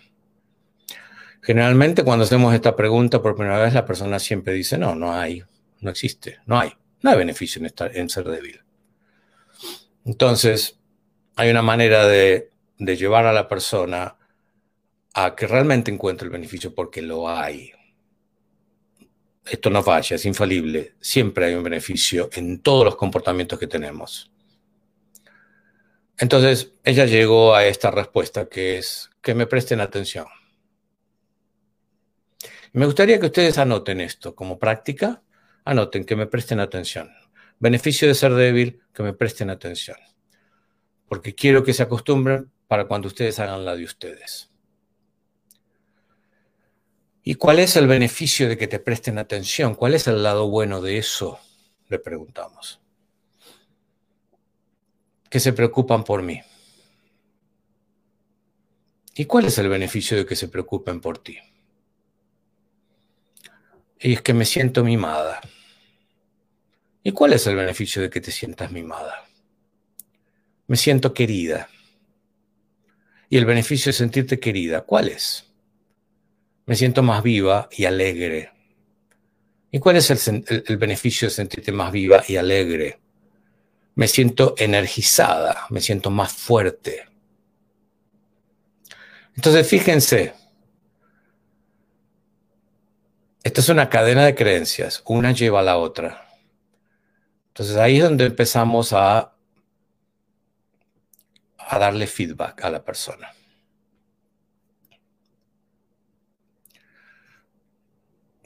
Y la retroalimentación que le damos es, ok, lo que escucho que tú me dices es que para sentirte fuerte tienes que sentirte más viva y alegre. Empezamos de abajo para arriba. Y para sentirte más viva y alegre tienes que sentirte querida. Y para sentirte querida tienes que sentirte mimada. Para sentirte mimada tienes que sentirte que te, se preocupan por ti. Y para sentir que se preocupan por ti, tienes que sentir que te dan atención. Para que te den atención, tienes que ser o sentirte débil. Y hay otras maneras de enlazar estos eslabones, que no lo vamos a hacer ahora por cuestión de tiempo, pero ya tienen una idea de qué es lo que les voy a pedir cuando hagamos el ejercicio práctico. Entonces, si miramos las dos puntas de la cadena, débil termina abajo con fuerte. Para sentirme fuerte, tengo que sentirme débil. ¿Es esto verdad? No, no es verdad. Nadie se puede sentir fuerte sintiéndose débil. Es algo que le enseñarías a un niño, lo sentarías en tu falda y le dirías, mira hijo, para sentirte fuerte tienes que sentirte débil. No, no lo haría. O sea que esto es una mentira. O sea que todo este eslabón, estos eslabones de creencias están uniendo mentiras. Entonces ahí es donde le pedimos a la persona, ok, cierra los ojos y qué es lo primero que te viene. ¿De dónde viene esto? Entonces acá escribí, cuando le, pregunté a la persona, ¿de dónde crees que viene esto? Se tomó un tiempo y contó lo siguiente. Cuando ella era pequeña, era muy activa, curiosa, apasionada, jugaba y se comportaba casi como un varón y no podía quedarse quieta. Su madre, su padre, su hermana se enojaban con ella a diario porque decían que estaba fuera de control. Era muy frecuente que recibiera críticas que la hacían sentirse juzgada, menospreciada, no querida. ¿Se acuerdan que les dije antes cómo las heridas entran? ¿Sí? Por críticas, por comparaciones, por menosprecio. Su hermana era la favorita de la casa y obtenía las mejores notas, sus padres le recompensaron con regalos, con viajes, con una mejor educación. Ella recordó solo dos veces en que siendo pequeña se sintió mimada y querida por sus padres. La primera fue cuando sufrió una neumonía a la edad de cuatro años. La segunda fue cuando tenía cinco años, después de un accidente que le impidió caminar durante varios meses y dijo, nunca me sentí más querida en toda mi vida. A la edad de 10 años ya sufría de lo que luego aprendió que era depresión. más o menos aquí están teniendo una idea de lo que estaba pasando, ¿sí? Entonces, empezamos a, a, dibujar el perfil de lo que llamamos la imagen de sí, ¿sí? Lo que esta niña fue creando esta personalidad de ser súper activa y apasionada, se convirtió en una niña, una adolescente deprimida. Entonces, en esta mujer, importantes partes de su autoimagen se formaron a partir de decisiones tomadas inconscientemente en su necesidad de sentirse amada y conectada con sus parientes más cercanos cuando era pequeña. Las decisiones que se toman en la temprana edad son absolutas y cuando crecemos no tenemos la opción de hacer algo diferente. Lo que sigue es una síntesis de algunas de las decisiones que pudimos recopilar en esa sesión que fueron hechas en su edad temprana y empezaron luego del accidente. Entonces, ¿cómo te veías a ti misma a esa edad? cómo era esa charla interna que tenías a los cinco años.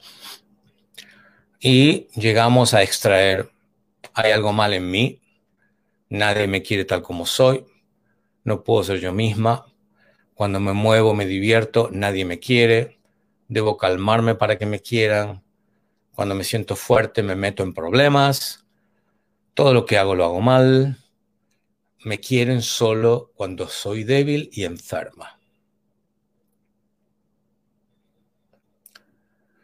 Entonces, ya tienen un primer ejemplo, ¿sí? Y me gustaría ver si hay algunas preguntas en el chateo, porque les voy a leer otro ejemplo y después vamos a hacer su propio trabajito. Bien, entonces no veo que haya nada. No sé si hay algo en Facebook, me interrumpen, no hay problema.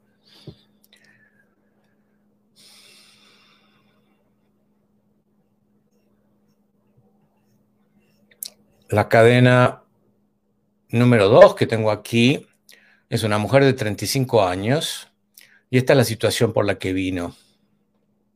Tengo una vida muy activa, muy intensa, pero me siento tensa y ansiosa la mayor parte del tiempo. Estoy siempre preocupándome, me canso, me fatigo fácilmente, pero aún así no dejo de hacer las cosas. Me dicen que siempre quiero controlarlo todo. Y su queja es que no puedo tener relaciones, no puedo mantener relaciones con una pareja, me autosaboteo la salud, quiero hacer cosas para mejorar la salud y sigo o dejándolas a un costado olvidándome. Entonces, dos áreas, su salud y las relaciones íntimas de pareja. Entonces, ¿cómo te quieres sentir? Quiero sentirme en paz, quiero sentirme más relajada, quiero más alegría en mi vida, dice. No quiero sentirme ansiosa.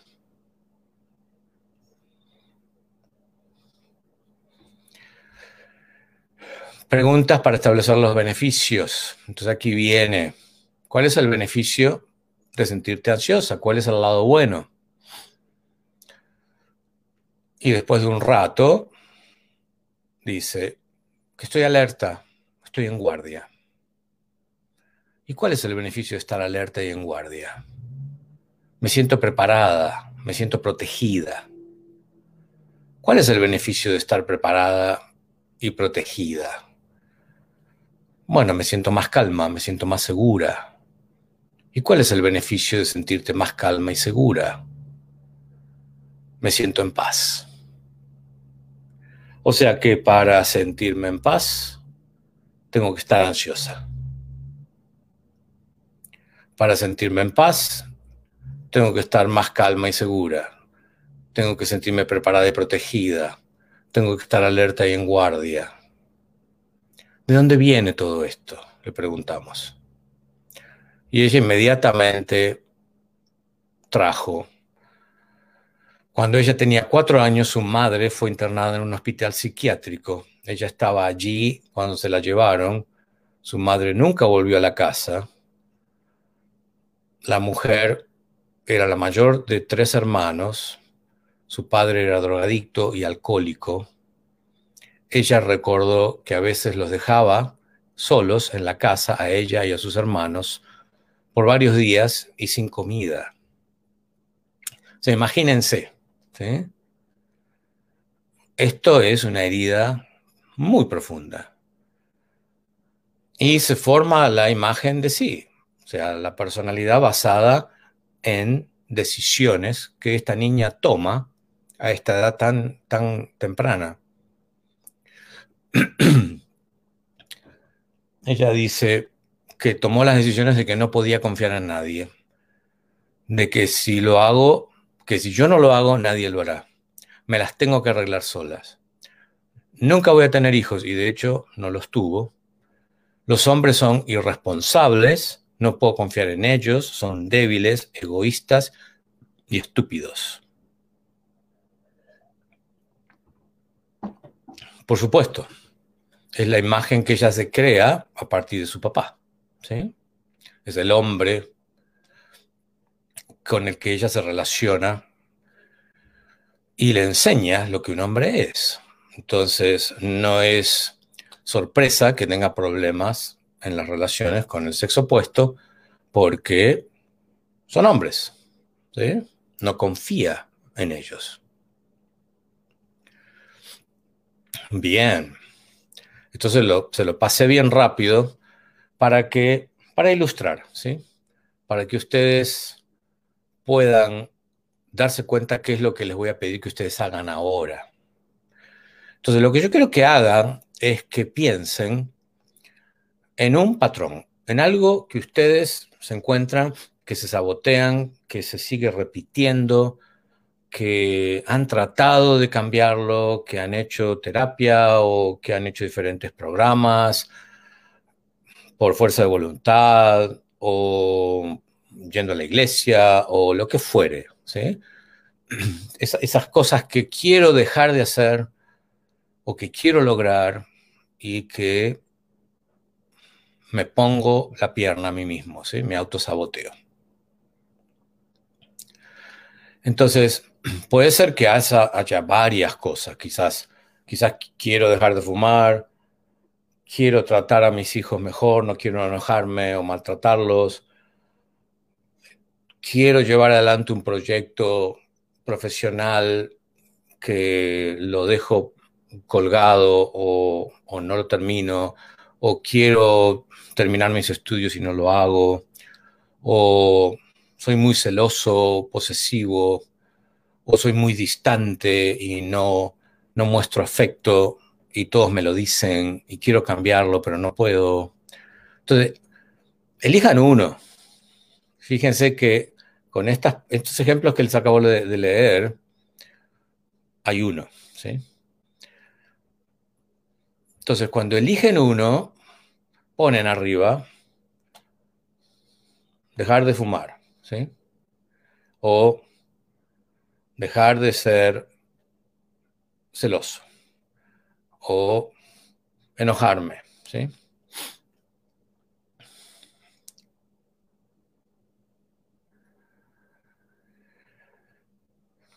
Entonces, si por ejemplo, el, a ver, por ejemplo, aquí, aquí, fíjense, hay alguien que el tema es el enojo. Se los voy a leer. Hombre de 36 años. Dice, soy muy sensible a las críticas, las tomo como un ataque personal, reacciono defensivamente y me irrito muchísimo. Eso afecta a mis relaciones en general, especialmente en lo laboral, ya que trabajo con un equipo de personas cuando me objetan algo de lo que hago, me vuelvo como loco. Sufro de problemas digestivos crónicos, especialmente como muchos dulces y fumo marihuana. Cuando me pasa esto me siento culpable y triste, pero no puedo dejar de hacerlo. Y él elige el tema de la irritabilidad, ¿sí?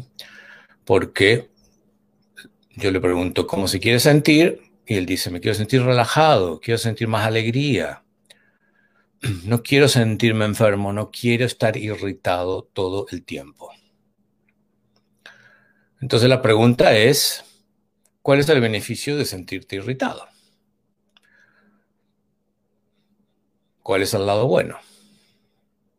Y él responde que me justifico. ¿Cuál es el beneficio de justificarte? ¿Cuál es el lado bueno? Que me siento escuchado. ¿Y cuál es el lado bueno de sentirse escuchado? Que me siento importante y valioso. ¿Y cuál es el lado bueno de sentirte importante y valioso? Me siento aprobado. ¿Y cuál es el lado bueno de sentirte aprobado? Que me puedo relajar y ser yo mismo. O sea que para relajarme tengo que estar irritado. ¿Es esto verdad? No, no lo es. Es una gran mentira. Pero cada vez que yo quiero relajarme, el mecanismo interno de asociación, estos, estas cadenas de creencias, la respuesta es irrítate. ¿Quieres estar relajado? Irrítate. ¿Quieres sentirte en paz? Ponte ansiosa. Y eso es lo que nosotros vemos como autosabotaje, ¿sí? ¿Lo pueden ver? Entonces, escriban su tema y pregúntense, ¿cuál es el beneficio?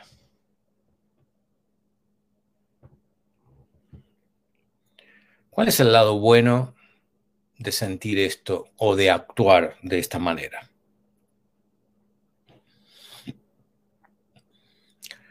Y yo sé que algunos de ustedes están sacudiendo la cabeza están diciendo, no, no hay lado bueno. Bueno, yo les digo que sí. ¿sí? Está ahí. Lo tienen que encontrar. Y aquellos que lo han encontrado, pregúntense, ¿cuál es el lado bueno de esto ahora? Como pueden ver, esto es algo que yo hago con voluntarios de la audiencia. Abrimos los micrófonos y yo los voy guiando. Pero bueno, hoy no lo pudimos hacer pero por lo menos les dejo plantada una semilla.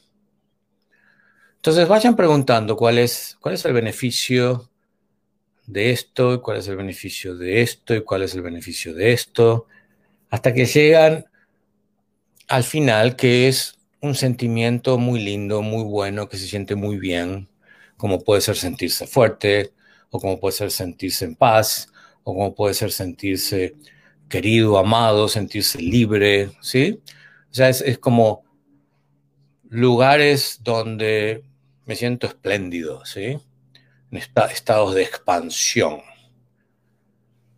Me siento contraído con, con la ansiedad o la irritabilidad o el miedo.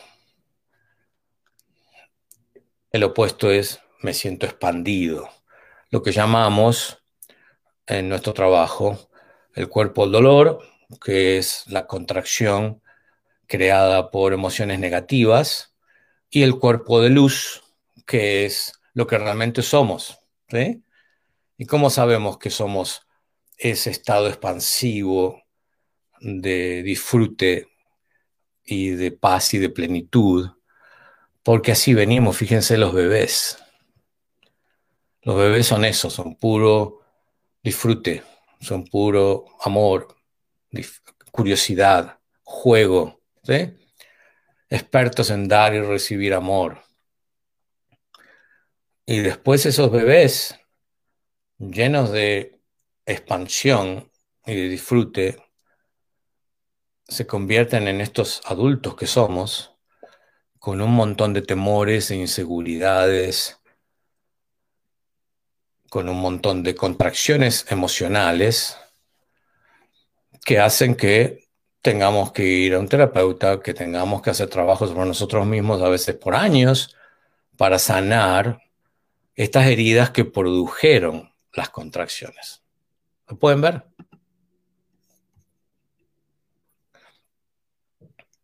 Bien, entonces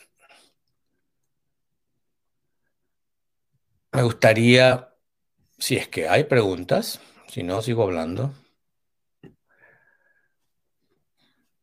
Ya pasaron 45 minutos. El tema de las heridas emocionales es clave. Las heridas emocionales generan en nosotros como un estado nebuloso de confusión que no nos dejan ver con claridad ni siquiera quiénes somos. Fíjense en estos ejemplos que les acabo de contar, estas personas, por las heridas que reciben, se convierten en estos personajes que yo les llamo el impostor en nosotros. Porque si no hubiera pasado lo que pasaron, no se hubieran convertido en lo, que se convirtieron. Entonces hay confusión con respecto a quién soy, por qué estoy aquí, para qué estoy aquí, para quién estoy aquí. El no tener claro eso hace que vayamos por la vida muchas veces sin propósito. Y nos falta ese empoderamiento que nos da justamente la claridad del autoconocimiento.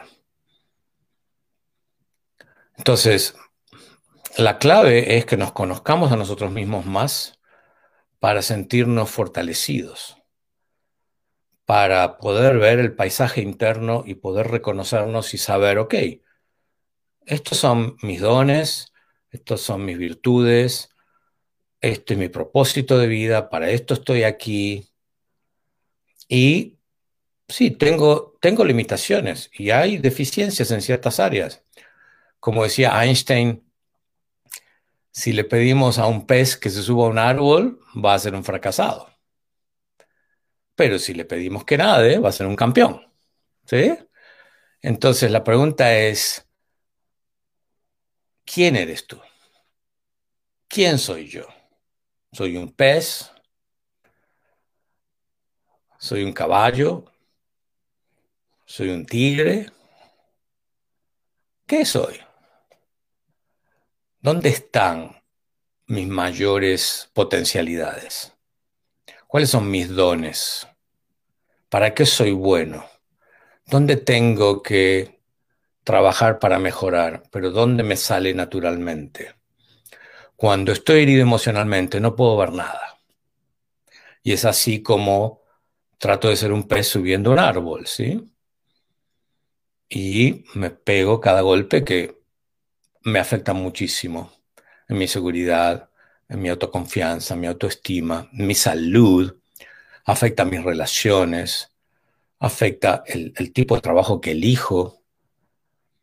Entonces ya tiene una idea. Es muy importante sanar las heridas emocionales. Porque si no vamos por la vida haciendo dos cosas. Una es protegernos. Cuando, cuando alguien está herido físicamente, protege la herida. Si estoy herido en mi brazo, trato de que nadie se acerque a mi brazo, y lo protejo, lo cubro. ¿Y cómo protegemos nuestras heridas emocionales? Y muchas veces lo protegemos generando dinero. O sea, si tengo mucho dinero, no se van a dar cuenta lo feo que soy porque me creí, o lo tonto que soy porque me lo creí, o lo incapaz que soy porque me lo creí por estas situaciones de la infancia que les contaba antes. Si logro buena reputación, no se van a dar cuenta de lo que soy o de lo que me creo que soy. Si mi vida es perfecta y todo está en su lugar, y es cuando tenemos esas manías de que el auto tiene que estar perfecto, la casa tiene que estar perfecta, los niños tienen que estar perfectos, el matrimonio tiene que ser perfecto, ¿sí? Mi cuerpo tiene que ser perfecto. Entonces me, me, me la paso haciendo cosas en mi cuerpo, cirugías, arreglándome, arreglándome la cara, el pelo, todo tiene que ser súper perfecto. Y esas son estrategias de protección. Estoy protegiendo mis heridas, porque en realidad no me creo eso, me creo todo lo contrario. Internamente me siento feo, me siento sucio, me siento roto, hay algo que no está bien en mí, entonces tengo que mostrar. Y esas son las estrategias de protección. Miren esto, no me miren a mí, ¿sí? Otra estrategia de protección es desaparecer que son las personas que, que se hacen invisibles, ¿sí? Que nunca uno sabe cuándo entraron o salieron, no opinan, no dicen nada, porque de esa manera no los van a ver y si no los ven, no los van a criticar. No les van a hacer lo que le hacían de niños, ¿sí? O todo lo contrario, una estrategia de protección puede ser ser el payaso del grupo. Estoy todo el tiempo haciendo chistes y haciendo cosas para que vean eso. ¿sí? Entonces creamos esas pantallas para que no me vean. El enojo es otra estrategia de protección.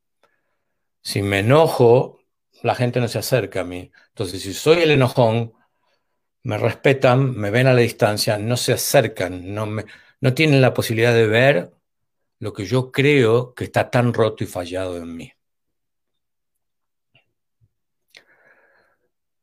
Entonces, las estrategias pueden ser estrategias de alivio. Entonces, a la herida física le pongo ungüentos. Cuando tengo heridas emocionales, ¿cuáles son los ungüentos? Y ahí es donde entran todas las adicciones. ¿sí? Tomo, fumo, eh, uso drogas, otro tipo de adicciones. El hecho es sentirme bien por un ratito, generar esas hormonas del placer por un ratito, mientras fumo, mientras tomo, mientras miro pornografía, mientras... Es un ratito porque si no me siento horrible las heridas emocionales me hacen sentir muy mal acerca de mí mismo. Entonces, alivio, ¿sí? Trabajar mucho es otra manera de, generar alivio porque me distraigo. ¿Con qué otras cosas me distraigo? Y bueno, con las pantallas, con texteando, ¿sí? Eh, metiéndome todo todo el tiempo. Hoy día nos distraemos con muchísimas cosas, con los jueguitos de computadora. El tema es no estar conmigo mismo, porque si estoy conmigo mismo me duele. Entonces, cuando usamos estrategias de protección o de alivio, estamos haciendo lo mejor que podemos, muchachos. Si tenemos adicciones, no es que somos malos, estamos haciendo lo mejor que podemos para sufrir menos. Lo que no nos damos cuenta es que las consecuencias de ser adicto a algo es sufrir como consecuencia, el dolor que viene luego, ¿sí? El dolor que le causamos a otros, el dolor que causa nuestra vida. Pero nuestra ignorancia emocional, que es parte de nuestra cultura, no tenemos inteligencia emocional, generamos todas estrategias para hacer lo mejor que podamos y vivir y atravesar nuestra vida en total ignorancia. Bien. Bueno, ¿hay algún comentario? ¿Hay alguna pregunta? Porque si no, yo voy a empezar a, cerrar. Yo creo que el mensaje está claro. El autosabotaje está creado por heridas emocionales que están guardadas muy, muy, muy profundo en nuestro subconsciente. Para salir del autosabotaje necesitamos sanar esas heridas emocionales. Y si quieren saber cómo hacerlo, bueno, lean mi libro. Ahí el libro es muy práctico, no es un libro teórico. Eh, pídanlo por el WhatsApp. Ya les pasamos el numerito hace un ratito. Ahora se lo volvemos a poner. Y también tenemos una serie de entrenamientos y de cursos. Pueden tomar consultas personales o elijan un profesional de confianza que ustedes saben que hacen este trabajo y pónganse en sus manos. Esto es difícil de hacer por uno mismo porque no lo sabemos hacer. Muy bien.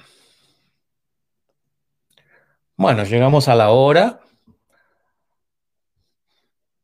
¿Qué nos cuentan? ¿Algún comentario, alguna pregunta?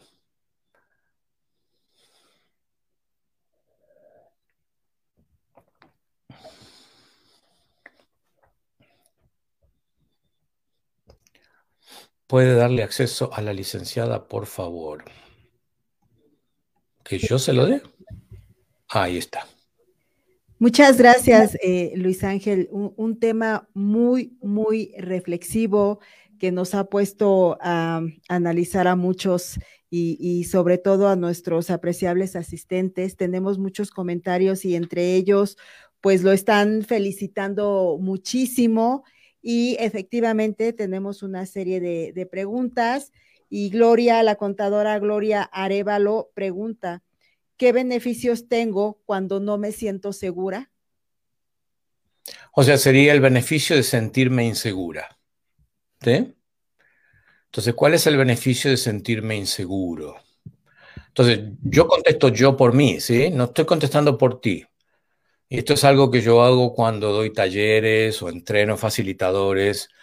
Cuando alguien habla, les digo a los demás, ustedes se callan, porque esta persona tiene su versión de lo que es sentirse inseguro.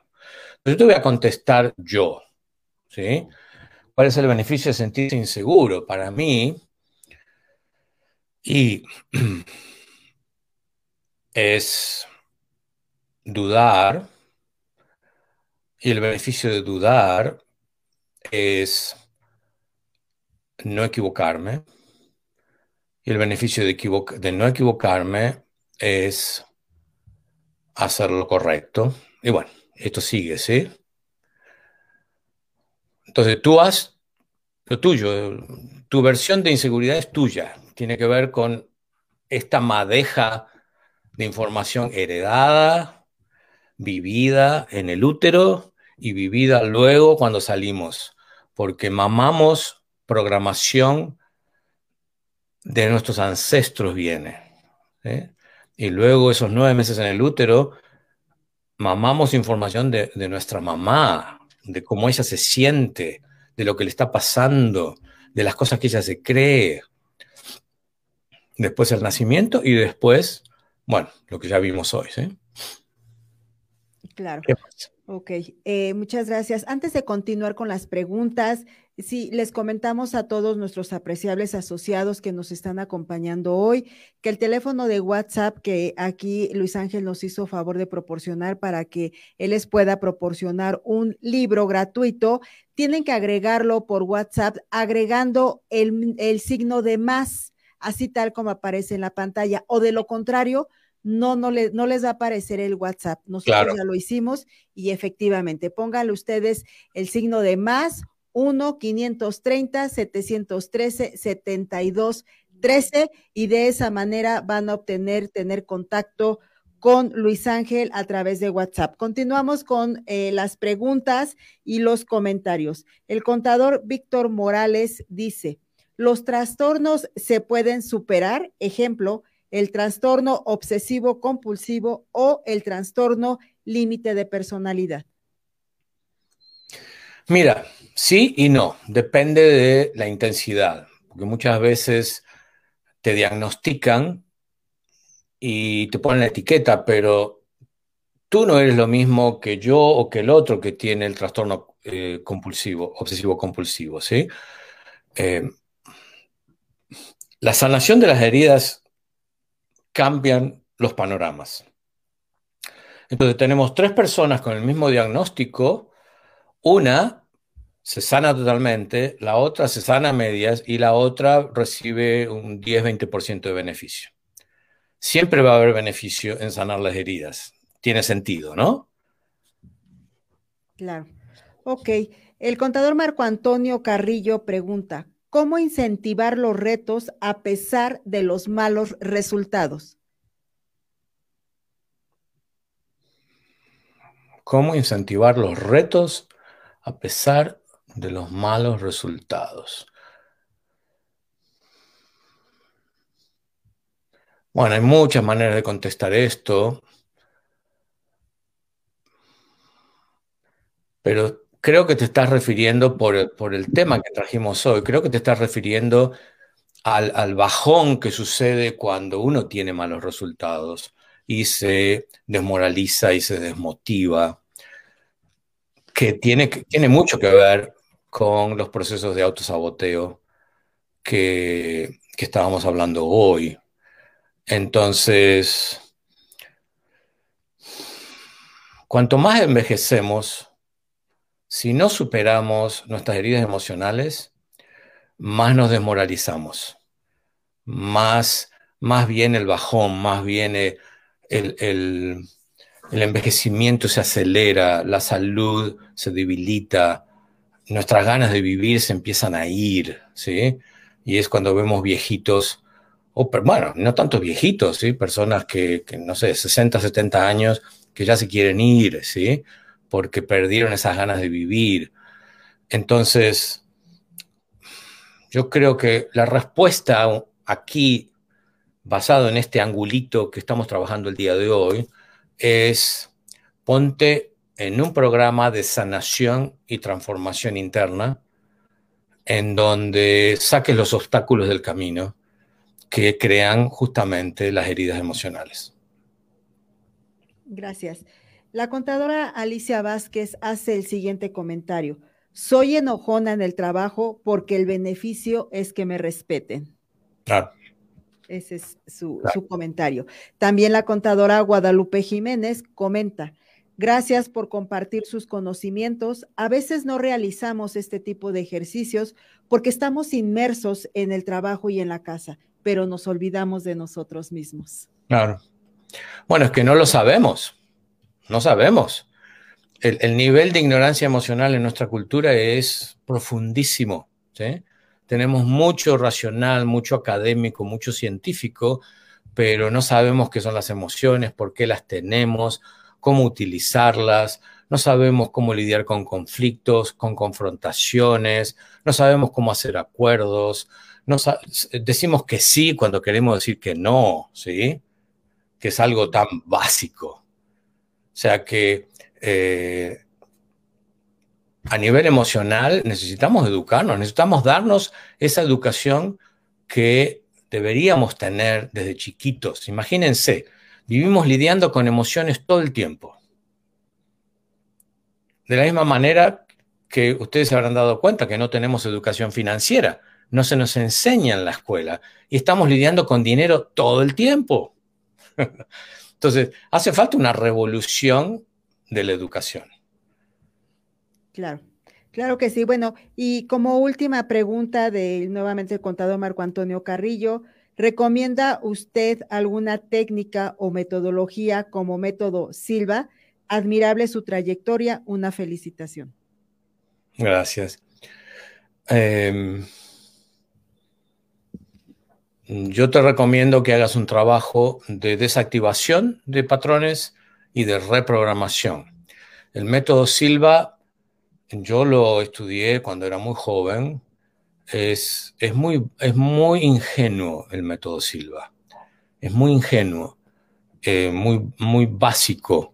En su momento fue una revolución, pero estamos hablando de 30 años atrás. ¿sí?